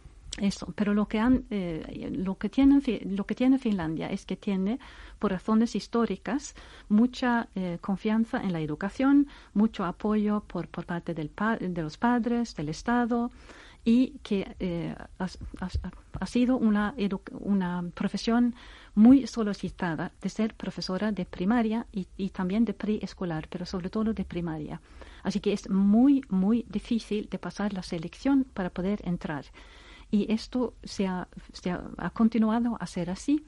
Eh, y, eh, después había que ser un buen estudiante y ser competente intelectualmente para ser profesor de primaria. Sí. Y, y, la diferencia entre Finlandia y otros países que tienen, por ejemplo, profesores de secundaria o de bachillerato muy aceptables, es que con tener tan buenos profesores de primaria les dan una base una base muy sólida a todos los finlandeses, tanto a los que van a seguir estudiando eh, teorías como a los que van a estudiar formación profesional. Eh, y, eh, no, es algo muy atractivo y fundamentalmente es porque atraen a buenas personas, no les, les pagan bien, pero nada del otro mundo. Así que la recompensa del profesor es el respeto de, los alumnos, de los padres, del Estado, la sensación de hacer un trabajo importante y, de, ser reconocido. Yo diría que la recompensa es sobre todo... Reconocimiento social. Sí, sí. En el caso de Singapur... Es eh, algo similar, pero quizá en, a un nivel más alto. Eh, el gobierno de Singapur está, eh, es muy consciente de necesitar eh, buenos profesores porque es un pequeño país rodeado de, países un poco difíciles y buscan activamente entre los estudiantes de bachillerato a alumnos que pudieran querer ser profesores. Les invitan a hacer prácticas antes de dejar el bachillerato eh, y después hay una, una selección muy, muy severa, muy difícil, eh, y tienen que saber las materias que van a enseñar y también inglés, porque enseñan en inglés, aunque esto no sea su, su lengua materna en general. Pero después, para mantener a estos buenos alumnos dentro de la carrera de magisterio o lo que sea, eh, les pagan. Así, desde el primer día en la universidad pagan a los futuros profesores. Los becan, digamos. Sí, sí. Eso lo, y después, al salir, eh, después de tres, cuatro años o, lo que sea, eh, les dan un buen salario y utilizan lo que se, llama en economía benchmarking. Así que preguntan. Comparado. sí, comparado eh, cómo, cuánto gana un médico, un jurista, un ingeniero y se aseguran de que los profesores ganen igual. Eh, y si aumentan los salarios de los médicos, sube los salarios de los profesores, porque no quieren que nadie se vaya de la profesión. Y señalan de esta manera a los profesores que el Estado considera que son unos funcionarios muy importantes, quizá los más importantes, por lo menos eso es lo que dicen en los discursos oficiales. Y, con ese tipo de trato y con los salarios muy buenos eh, y, además con las condiciones de trabajo que ofrecen, en general trabajan, dan menos clases por semana que en un país eh, occidental. las escuelas son muy agradables en su, su decoración, etcétera y después, eh, algo muy interesante, está previstas tres carreras dentro de la carrera docente. Eh, pueden quedarse en las escuelas, pero también añadir la formación de docentes. Así que trabajan con sus grupos y además forman a futuros profesores. O pueden pasar al Ministerio de Educación, ocuparse de, diseñar currículos, pruebas, el contenido, las pruebas, etcétera. Eh, o pueden pasar a, eh, a, escribir libros de texto, elaborar materiales didácticos, etcétera.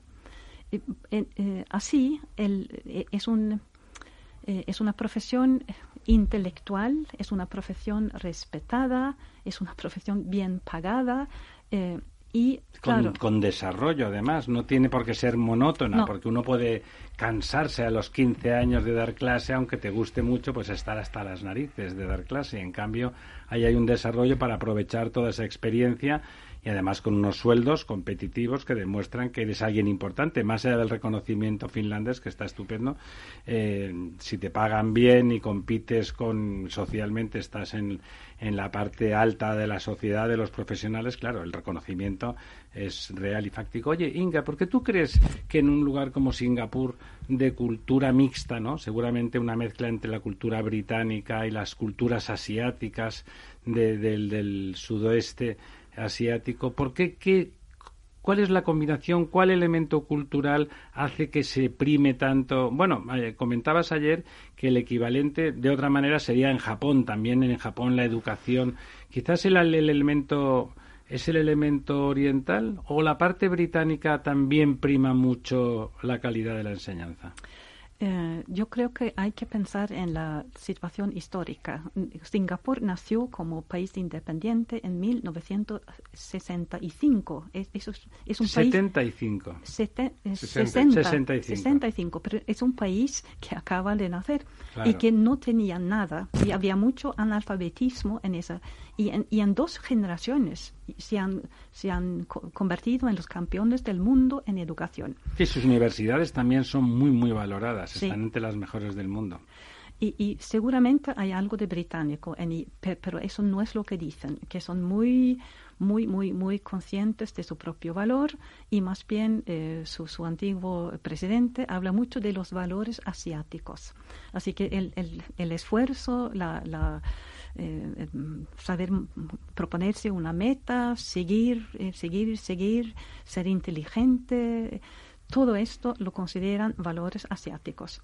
En, otros, en, otras culturas las llaman otra cosa, pero para ello eso es asiático, porque hay en esto un fuerte nacionalismo también. están, eh, están muy orgullosos de, lo que han conseguido y eh, claro, todas las naciones jóvenes o implantan el nacionalismo o no tienen o no tienen presencia. De todas formas, es cierto que, por ejemplo, en las universidades europeas premium, donde van gente de todo el mundo, los asiáticos son muy competitivos, los coreanos del sur, los japoneses que van menos, pero en general los asiáticos, los alumnos asiáticos, es cierto que lo de trabajar eh, muchísimo eh, no quiero decir lo que se dice en España, que se dice trabajar como chinos, es, lo hacen de forma asumida, ¿no? Cultural, o sea, hacen todo lo que hace falta hacer para triunfar. Nadie se cuestiona, caramba, he trabajado mucho y no he aprobado. Entonces el asiático te mira y dice, no has trabajado suficiente. Y yo creo que hay aquí varios elementos Eh, uno es la, superpoblación. Es que hay tanta gente por todas partes, hay tanta competición y, y no es solamente por cultura, sino es por número. Sí, sí, es demografía. Demografía, eso es muy importante. después, si pensamos en los, los aspectos culturales, eh, hay que señalar quizá la importancia de la familia. La familia se ve como un, conjunto, una unidad, y, el que le vaya bien a los, a los hijos en la escuela, eso es como parte del orgullo de los padres. el honor, el honor familiar. Seguramente es así en Europa también, pero quizá no de manera tan pronunciada, o por lo menos los padres orgullosos intentan no mostrar lo orgullosos que son. Eh, pero, pero es, e, eso, esos aspectos son importantes y después yo añadiría que, están, eh, que son muy conscientes de competir con Occidente. Muy, muy conscientes. Ellos compiten con Occidente. Ellos compiten. Nosotros, nosotros menos, es cierto. Nosotros podríamos decir que no estamos compitiendo, pero ellos compiten con nosotros, lo, lo queramos o no. Claro. Lorenzo, por favor. Bueno, en primer lugar, eh, muchas gracias por estar aquí con nosotros, Inger, y es un auténtico placer, como ya ha comentado Ramiro. A mí eh, me llama mucho la atención, yo, yo tengo una dilatada experiencia, casi 30 años dando clases a nivel universitario, no a nivel de, de, primaria o secundaria, pero sí que es verdad que tengo hijas en edades de primaria y de secundaria, y el tema docente me preocupa mucho. Tú has comentado eh, el tema, o hemos eh, entrado el, debate por el tema de la calidad de los profesores, hay que elegir a los mejores, esto implica o, le aporta una responsabilidad a los profesores eh, muy importante, ¿no? Y al sistema educativo para ser capaz de captar a los mejores, bien vía salarial, que, que es una barrera obvia, es decir, los mejores probablemente en un mercado, al menos en España, fuera del sistema educativo, tengan mejores rendimientos y, por lo tanto eso es importante, pero también a, través, como decía, del caso finlandés, de que haya una valoración social para esta gente. Pero nos hemos dejado un poco de lado eh, la calidad de los alumnos. Es decir, eh, sobre todo a nivel de escuela primaria, esto se nota mucho cuando tú eh, empiezas a analizar. Hay muchos estudios, quiero decir, cuando empiezas a ver por, por zonas, por localizaciones o zonificaciones, por ejemplo, por nivel de renta. Es decir, familias más desestructuradas o con menos recursos, donde digamos que la formación previa en término medio es inferior, es decir, la de los, sus padres, la generación anterior, implica que el rendimiento de esos alumnos a pesar de la calidad o no que puedan tener los profesores, es menor. Es decir, el tema del rendimiento del alumno, la calidad del alumno también es importante. Es muy fácil, entre comillas, ¿no? y lo digo desde también de mi experiencia en la universidad, es más fácil, digamos, dar buenas clases cuando tienes una buena audiencia. Y la audiencia responde, y la audiencia genera una especie de catarsis, de sinergia en el, en el proceso educativo y esto es muy importante. Yo creo que con los niños, aunque no he tenido esa experiencia con los niños pequeños, pero ocurre más. A mí lo que más me preocupa en estos momentos, lo decía antes Alejandra, eh, es esa especie de vida paralela que empieza a aparecer sobre todo en el, en el mundo de la adolescencia. Es decir, yo cuando era pequeño, eh, es verdad que vivimos la, el final quizá de la educación del franquismo, que era era eh, un poco más traumática, no, no, no tiene que ver a mí no me este traumatizó nada. Bueno, pero, podía ser un poquito más traumática, quiero decir, para mí yo recuerdo de niño que cuando estaba, estaba malo y me quedaba en casa era una fiesta. Para mis hijas, el mayor castigo que les puedes dar es prohibirlas o, o decirlas que no van al colegio. Y es porque tienen ya su vida social tan montada en esas redes sociales y mundo paralelo, que para ellas lo más importante de lo que viven es de ese grupo social que gira en torno a su lugar de estudio. Es decir, el, centro académico es, además de un centro de captación de, conocimiento, es un centro de, vinculación social eh, eh, infinito. Em, cuesta mucho, yo que, defiendo, como decía antes Ramiro, el tema de la memorización, la necesidad de tener recursos, de tener un fondo de pensamiento, un fondo de conocimiento que te permite articular ¿no? Eh, eh, el pensamiento. Claro, mis hijas siempre esgrimen el teléfono móvil y Wikipedia, ¿no? ¿Para qué voy a memorizar si ya está todo ahí, ¿no? Incluso hay profesores que los defienden, ¿no? Entonces, eh, a mí me preocupa mucho cómo se puede adaptar, pese a la calidad de esos profesores, a esta sociedad paralela que está claramente dominando en estos momentos eh, eh, la manera de actuar de la gente joven, pero no solamente de la gente joven. sino ya también de la gente ya teóricamente formada. Es decir, eh, eh, yo, mira, yo el profesor que más recuerdo de mi etapa eh, infantil, entendiendo por infantil, preuniversitaria, es decir, hasta el bachillerato, fue un profesor que tuve en el penúltimo año escolar, justo antes de la universidad, que llevaba una margarita en una bata blanca que ponía, que era profesor de literatura española, y, que recuerdo nos tiramos cerca de cuatro meses eh, para leer un libro que era San Manuel Bueno Mártir, eh, que nos tiramos tres meses o cuatro para leer dos hojas, porque cada palabra que empezábamos a leer había que diseccionarla. Pero diseccionarla, vamos, a unos niveles y por qué esto y por biopsia, absolutamente, absolutamente, ¿no? Una biopsia total de cirujano absoluto. ¿Y por qué esta palabra y no otra? Bueno, jamás en mi vida me enseñaron tanto a pensar como a aprender a leer. Yo creo que no se sabe leer hoy. Eh, me da igual el idioma que sea, ¿no? Y quizá también un tema del poli, eh, eh, polilingüismo en el que estamos inmersos, ¿no? Empobrece en parte y, lo digo yo que mis hijas son polilingües, quiero decir que van a un colegio francés, no español, etcétera, ¿no? Pero a veces me preocupa si por culpa de ese polilingüismo, eh, tienen una pérdida de profundidad de capacidad de articular pensamiento, que es lo normal es que sea en su lengua materna. ¿no? Empieza por lo último, tú que eres profesora de una lengua extranjera en, Suecia.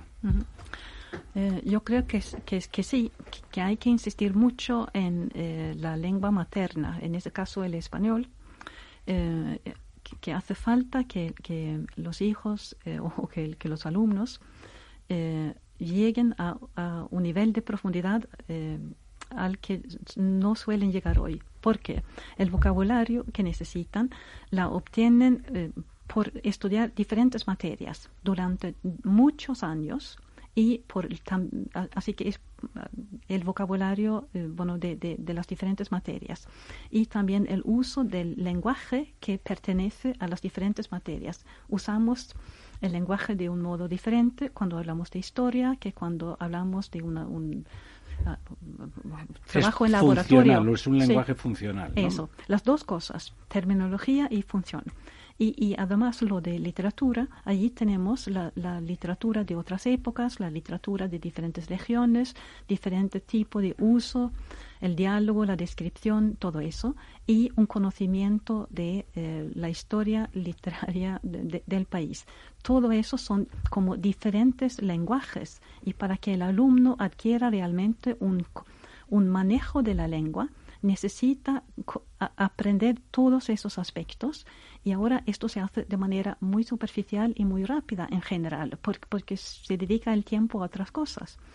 Y puedo eh, quizá usar mi, experiencia de profesora de español en Suecia.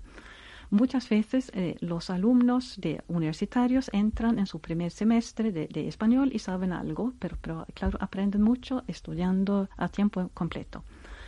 Eh, y dicen que al entrar dicen que después de un semestre estaban, eh, están seguros de, de, poder hablar el español de manera fluida y correcta. Claro que no es así, pero lo que quería decir es que descubren durante un semestre de que no hay un español, sino hay muchos españoles, porque hay un español histórico, un español hablado, un español más formal, así que descubren el mundo del lenguaje que en realidad han descubierto en su propia lengua, pero no son conscientes de lo que es una lengua. Uno se, se vuelve más consciente en una lengua extranjera. Eh, y, y, por eso es curioso, hoy en día se habla tanto de las lenguas, pero es como para añadir otras lenguas y, en y de vez en cuando en un nivel relativamente superficial. A mí me viene mucho a decir los padres que ah, mi hijo habla perfectamente francés o lo que sea. Eh, muchas veces se trata de alguien que muy bien ha vivido un tiempo en, Francia, en este caso, y se maneja muy bien en un francés oral. Pero ah, para mí esto es solamente una parte de lo que es hablar francés. Para hablar francés, tú, tú debes saber leer francés, escribir francés, conocer los puntos de referencia de la cultura francesa. E, es parte de eso. Pero ahora lo que se busca es primero el contacto muy superficial, casi turístico, y después el contacto oral para, para cosas prácticas. Quizá después se añaden cosas, terminología de, de, un puesto de trabajo, pero para ir más allá de ese punto, mm, hay poca gente que va ahí y, tampoco se, se pide. Eh, eso es lo que me, da algo de pena. Estudiar una lengua se ha convertido en algo mucho más superficial de lo que era.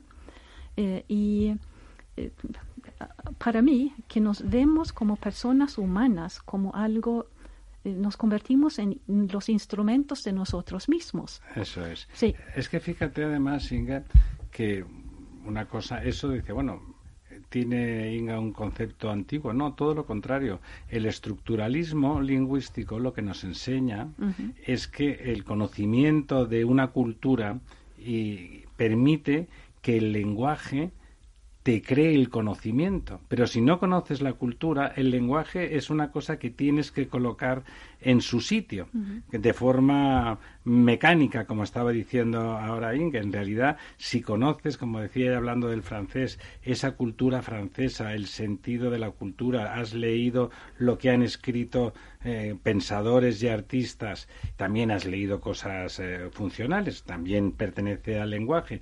Ese conjunto genera un entramado en el cual el cerebro es capaz de hacer sinapsis y generar y crear pensamientos nuevos. Si no, no.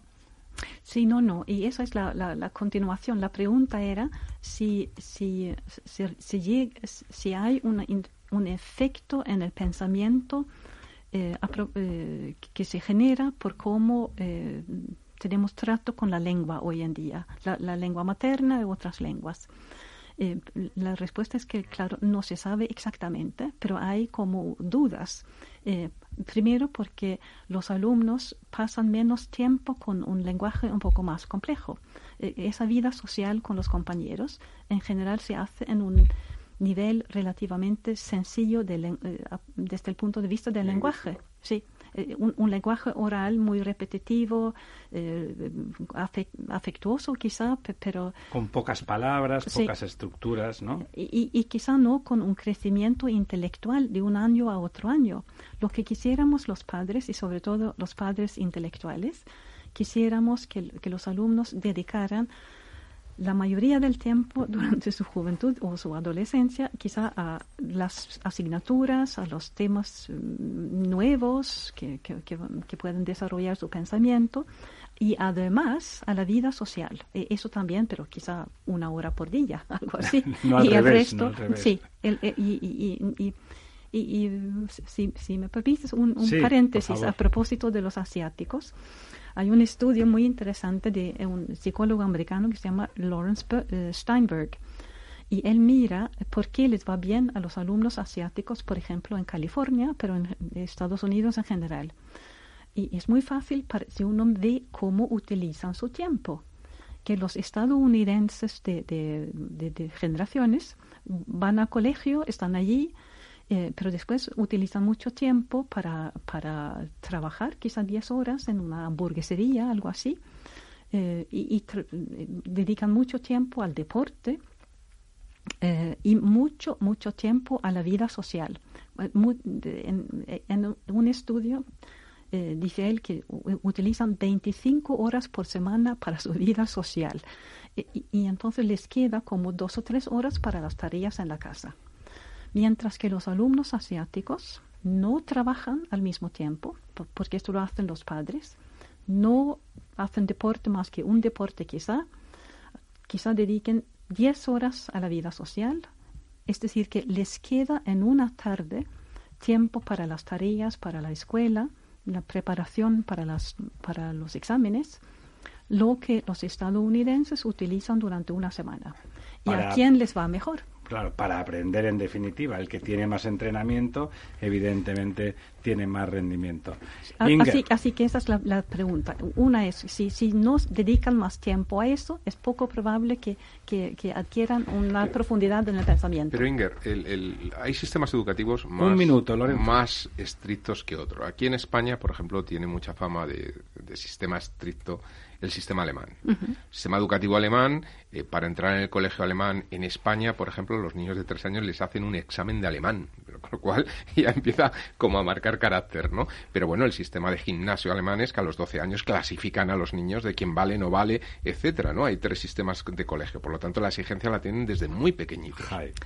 Sí, pero, pero eh, eso es una manera, yo diría, eh, negativa de decirlo. Puedes decir también que a los, los jóvenes alemanes se les da la posibilidad de elegir. No todos tienen que estudiar latín a la edad de, los 12 años.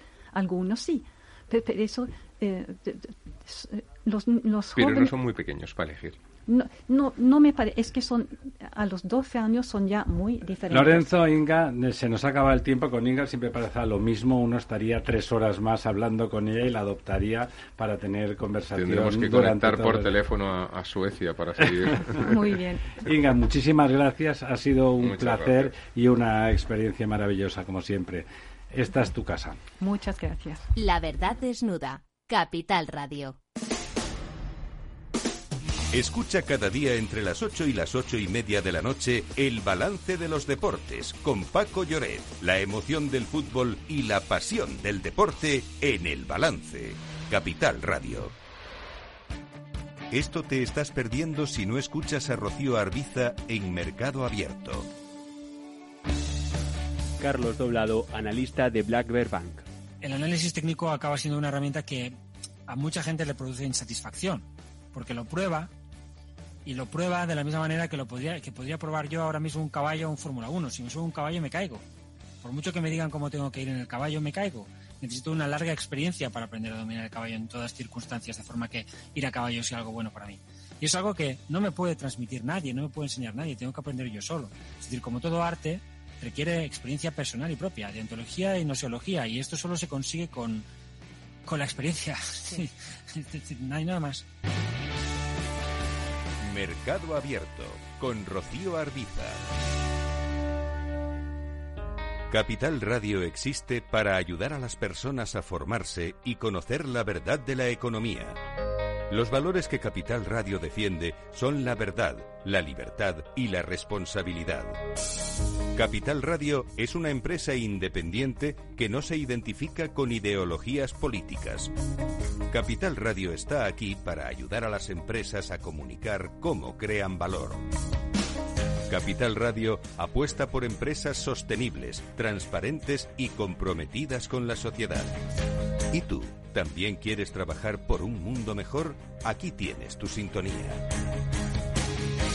Capital Radio con la gente que aporta y no se aparta.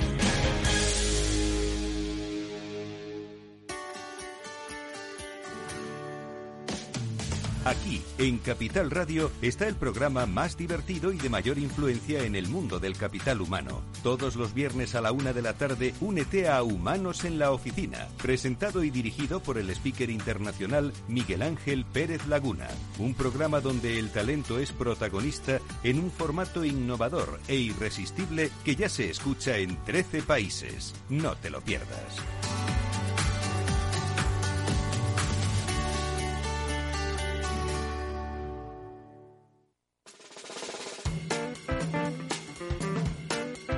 La verdad desnuda. Ramiro Aurín. Capital Radio. Bueno, pues aquí estamos de vuelta para nuestro quid pro quo. Profesor Tamames, don Lorenzo Dávila. El profesor que nos ha abandonado un rato, pero que ya ha vuelto, ya ha vuelto con nosotros. Ya ha vuelto con nosotros.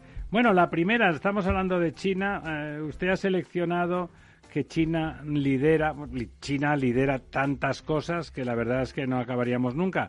Pero había otro, había otro comentario en el mundo que usted no ha elegido, que era que China era el, futuro enemigo sin ninguna duda. Usted elige cosas más positivas y nos recuerda que, lidera la carrera hipersónica. ¿Qué es eso de hipersónico? A ver, pues cuéntenos. Pues, pues muy sencillo, que domina la carrera de los cohetes balísticos eh, interplanetarios O sea, balísticos de bala de tirarle una bomba a otro. Claro, claro, exactamente. Con un cohete que se llama Wave Rider, o sea, el cabalgador de la, de la onda, que va a 5,5 veces el match. La velocidad del sonido. Que son unos 10.000 kilómetros. Oiga. Unos 12.000 11 kilómetros. Pues en realidad eso, todas las dos cosas coincidían. Si tiene las bombas más rápidas, desde luego es el enemigo del futuro, ¿no? Es tremendo porque además un killer de esos que se llaman killers, los cohetes, pues puede acabar con un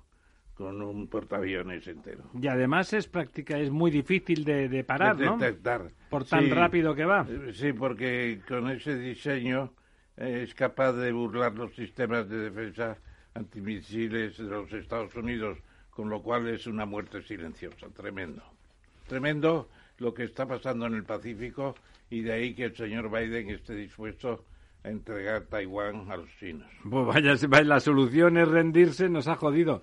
Don Lorenzo, bueno, es que esto, usted que es de volar. sí, esto, esto cambia las condiciones, las reglas del juego, claramente, ¿no? Es decir, igual que eh, Ronald Reagan en los años 80 trató de eh, contar la guerra, de, las galaxias, de la guerra de las galaxias, donde se acababan los misiles nucleares soviéticos, eh, y eso cambió las reglas del juego. Ahora los chinos después de que parecía que estaba controlado los ataques de misiles balísticos a través de las defensas antiaéreas, misiles antiaéreos, etcétera, pues sacan un arma que no, no se puede frenar, ¿no?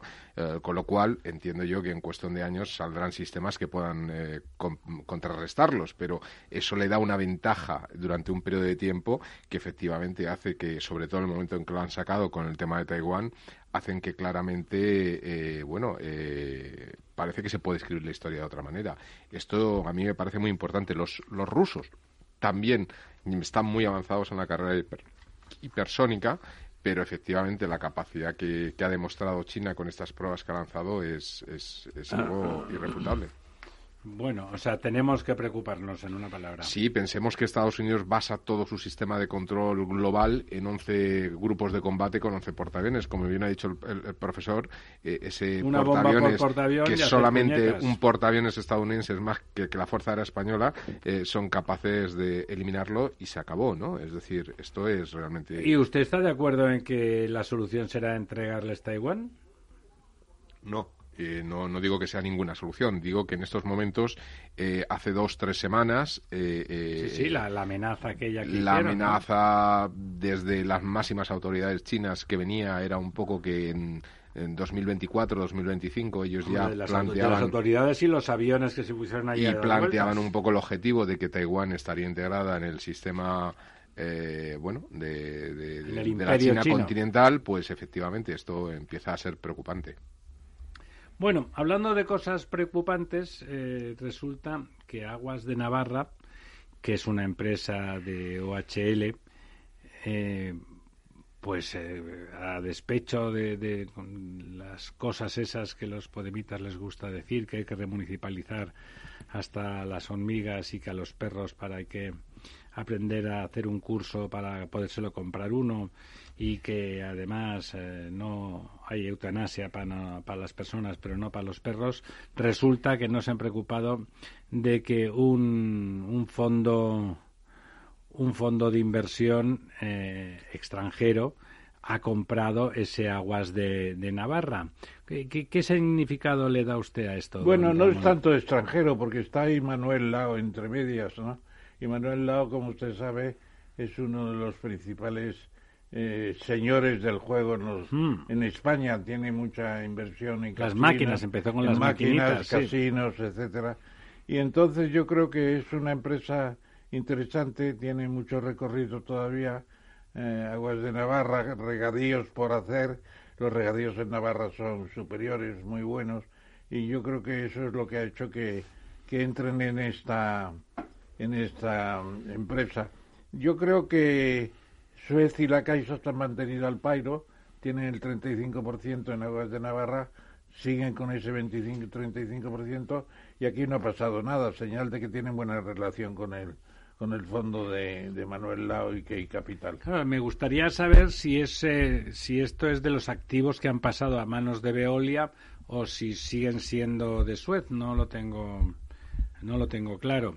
En principio, los activos españoles han pasado a manos de Veolia. Yo creo que esto se mueve por otro por otro conducto, ¿eh? no tiene Además no tiene volumen como para un pacto tan gigantesco como ha sido. No, no, don Ramón, se vendieron packs geográficos, o sea, no, no quedaron cosas. Sí, pero Aguas de Navarra no era de, de Suez ni de Akbar enteramente, una parte sí Akbar, sí, pero sí era 35%, 35% claro. que sigue con ello, que sigue con ello. Muy bien. Eh, ¿Algún comentario sí, al respecto? No, que entiendo que por los uh, propietarios anteriores, ¿no? El 35% de, de Akbar y el 65%. Si es de Akbar, seguirá siendo de Akbar y por lo Seguirá tanto siendo, pasado... no, y entiendo que estábamos hablando de HLA, que es una constructora grande española, y Akbar, que es la que tiene el know-how y la tecnología del agua. Sí. Entiendo que en esa joint venture que probablemente quedó con la concesión, pues uno se encargaría de las infraestructuras como constructora y, y el eh, otro de la, acabar de la gestión operación y, y, la gestión. Sí. Entiendo Sí. que ahora lo que ocurre es, es que entra un capital, que entra una función simplemente de sostener la parte de capital, la constructora sale, y pero el- la operación y el servicio sigue Bueno, ya en y- manos de Akbar. Y ahora que está haciendo caja son unos mexicanos los que han comprado los hermanos Omiedo. No sé Sí, me hacen gracia estas compras porque compren y a continuación hacer caja, ¿no? Hacen caja para Trocear para y salir- vender, ¿no? salir adelante. No creo que sea tanto como estos eh, Como fondos, Enel y Endesa. fondos carniceros tipo tipo Gere tipo Gere en Beauty en cómo se llama aquella película célebre eh, Beauty Ah, no, en Pretty Woman. Pretty Woman. Richard Gere. Era, era un caso típico de, de fondo carnicero. Fondo Eh, buitre o fondo... buitre, Sí. Que compra y destroza y vende trozos y se gana la, la partida, claro. No, no, me parece que es más constructivo que eso. Bueno, Bueno, no, aquí nos, nos comenta también el articulista que Aguas de Valencia también está invertida por este por este fondo. por este fondo, ¿no? Sí, se ve que el fondo KC eh, Impact, pues que, que colabora con Manuel Lao, el, el hombre del juego, pues tiene interés en el agua. El, el agua va a ser cada vez un mejor, un mejor negocio porque va a escasear el agua de calidad. Claro, pero el, el agua es un bien público siempre, ¿no? Es un bien lo- público, lo, que pero- se, lo que se cobra es la gestión. Pero concesional. Bueno, que oiga, a usted que le gustan estas cosas como de ciencia ficción, ¿qué son las macrogranjas? Macrogranjas pueden llegar a tener hasta 20.000 cerdos de crianza, cerdas. Pero el, el cerdo es de tamaño normal, no es un tam- no es un cerdo macro también. Es un cerdo macro. También Ahora- es un cerdo impresionante. impresionante. Hay un pueblo por ahí. De esas de Guadix. Que tiene 500 cerdos por habitante. ¿Dónde, dónde? Eh, dice. De esas de Guadix. 700.000 cerdos. Eso en Granada. No, no, Sí. en de esas de Guadix está en de, Soria. de esa de Guadix, de Guadix eh, 1,2 millones de cerdos al año, que naturalmente se sacrifican, son cerdos para cebar en un año, no más, pues eh, tiene 500 cerdos por habitante.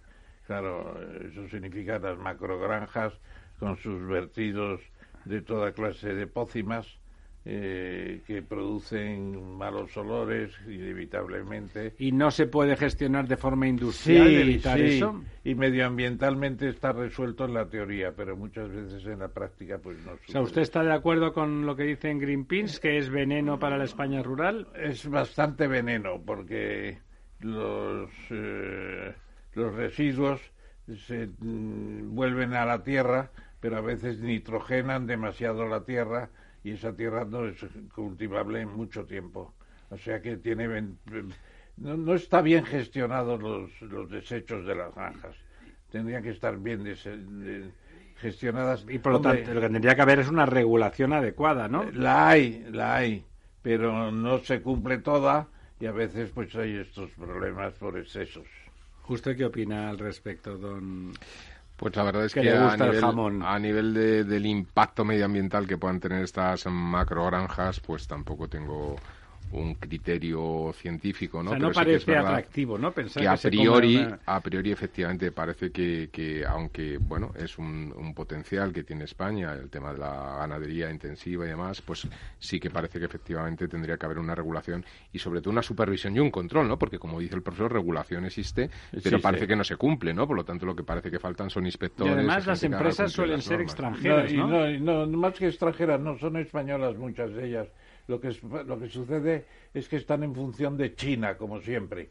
China ha tenido la, la fiebre africana del porcino, ha bajado mucho su producción y está comprando millones y millones de canales que salen de España congelados en barcos congelados con congeladores por millones de canales ¿no? de cerdos de cerdos con perdón o mejorando lo presente que decía. mejorando lo presente.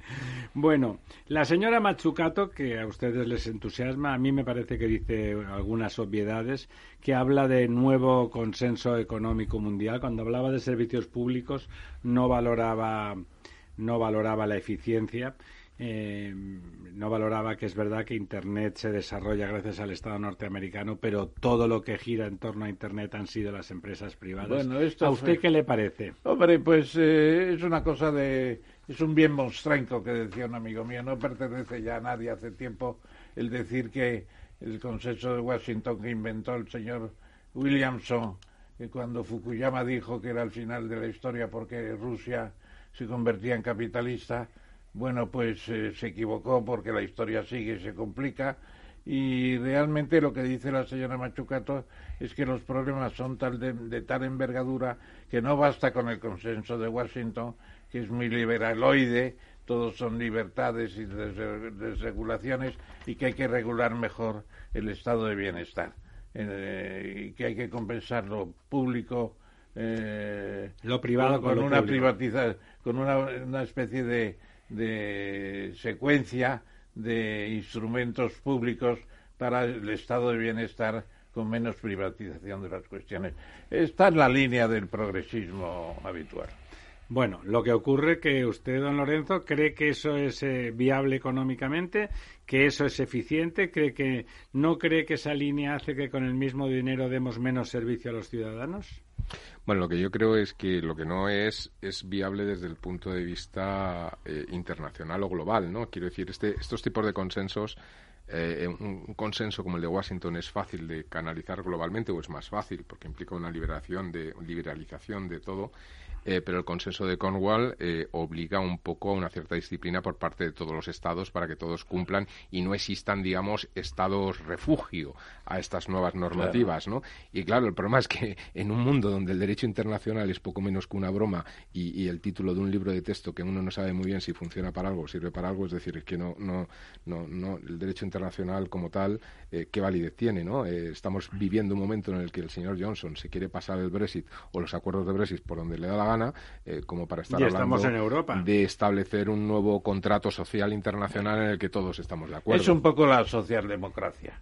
Es decir, no basta con el capitalismo puro y duro, hay que introducir elementos compensadores para que la gente pero, pero en eso a nivel de un Estado es viable, un grupo de Estados viable. Dicho así, estamos de acuerdo. Dicho así, estamos de acuerdo. O sea, hay, que, hacer un equilibrio. Un estado de bienestar. Vale, eso estamos de acuerdo. Dicho de otra manera, no lo sé si El problema es el dumping social que se produce si esto no se cumple de manera global. Un minuto y medio para la buena noticia, don. La buena noticia es que la zona franca de Barcelona tiene más novios de los que puede atender porque claro, estaban los, los eh, chinos de la Gran Muralla que pretenden construir, o mejor dicho, ensamblar más de 100 vehículos automóviles todos los años y ahora se presenta pues una empresa catalana que es eh, eh de Barcelona que pretende ensamblar 40 unidades de cuatriciclo y 120.000 baterías y 25.000 motocicletas en,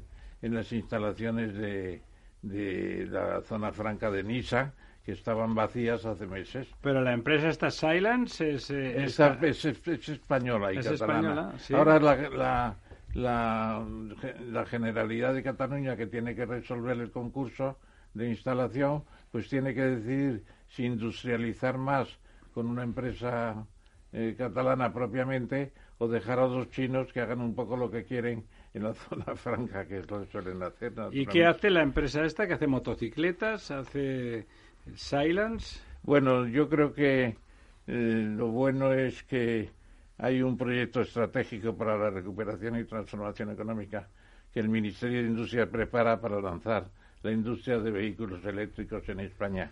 Y puede ser el tercero en suerte. Es la hora, don Ramón, don Lorenzo, hemos llegado. Medianoche, cada cada mochuelo a su olivo. Pásenla ustedes bien y vuelvan el próximo miércoles a ayudarnos a desnudar a esa señora tan estupenda que se llama la verdad.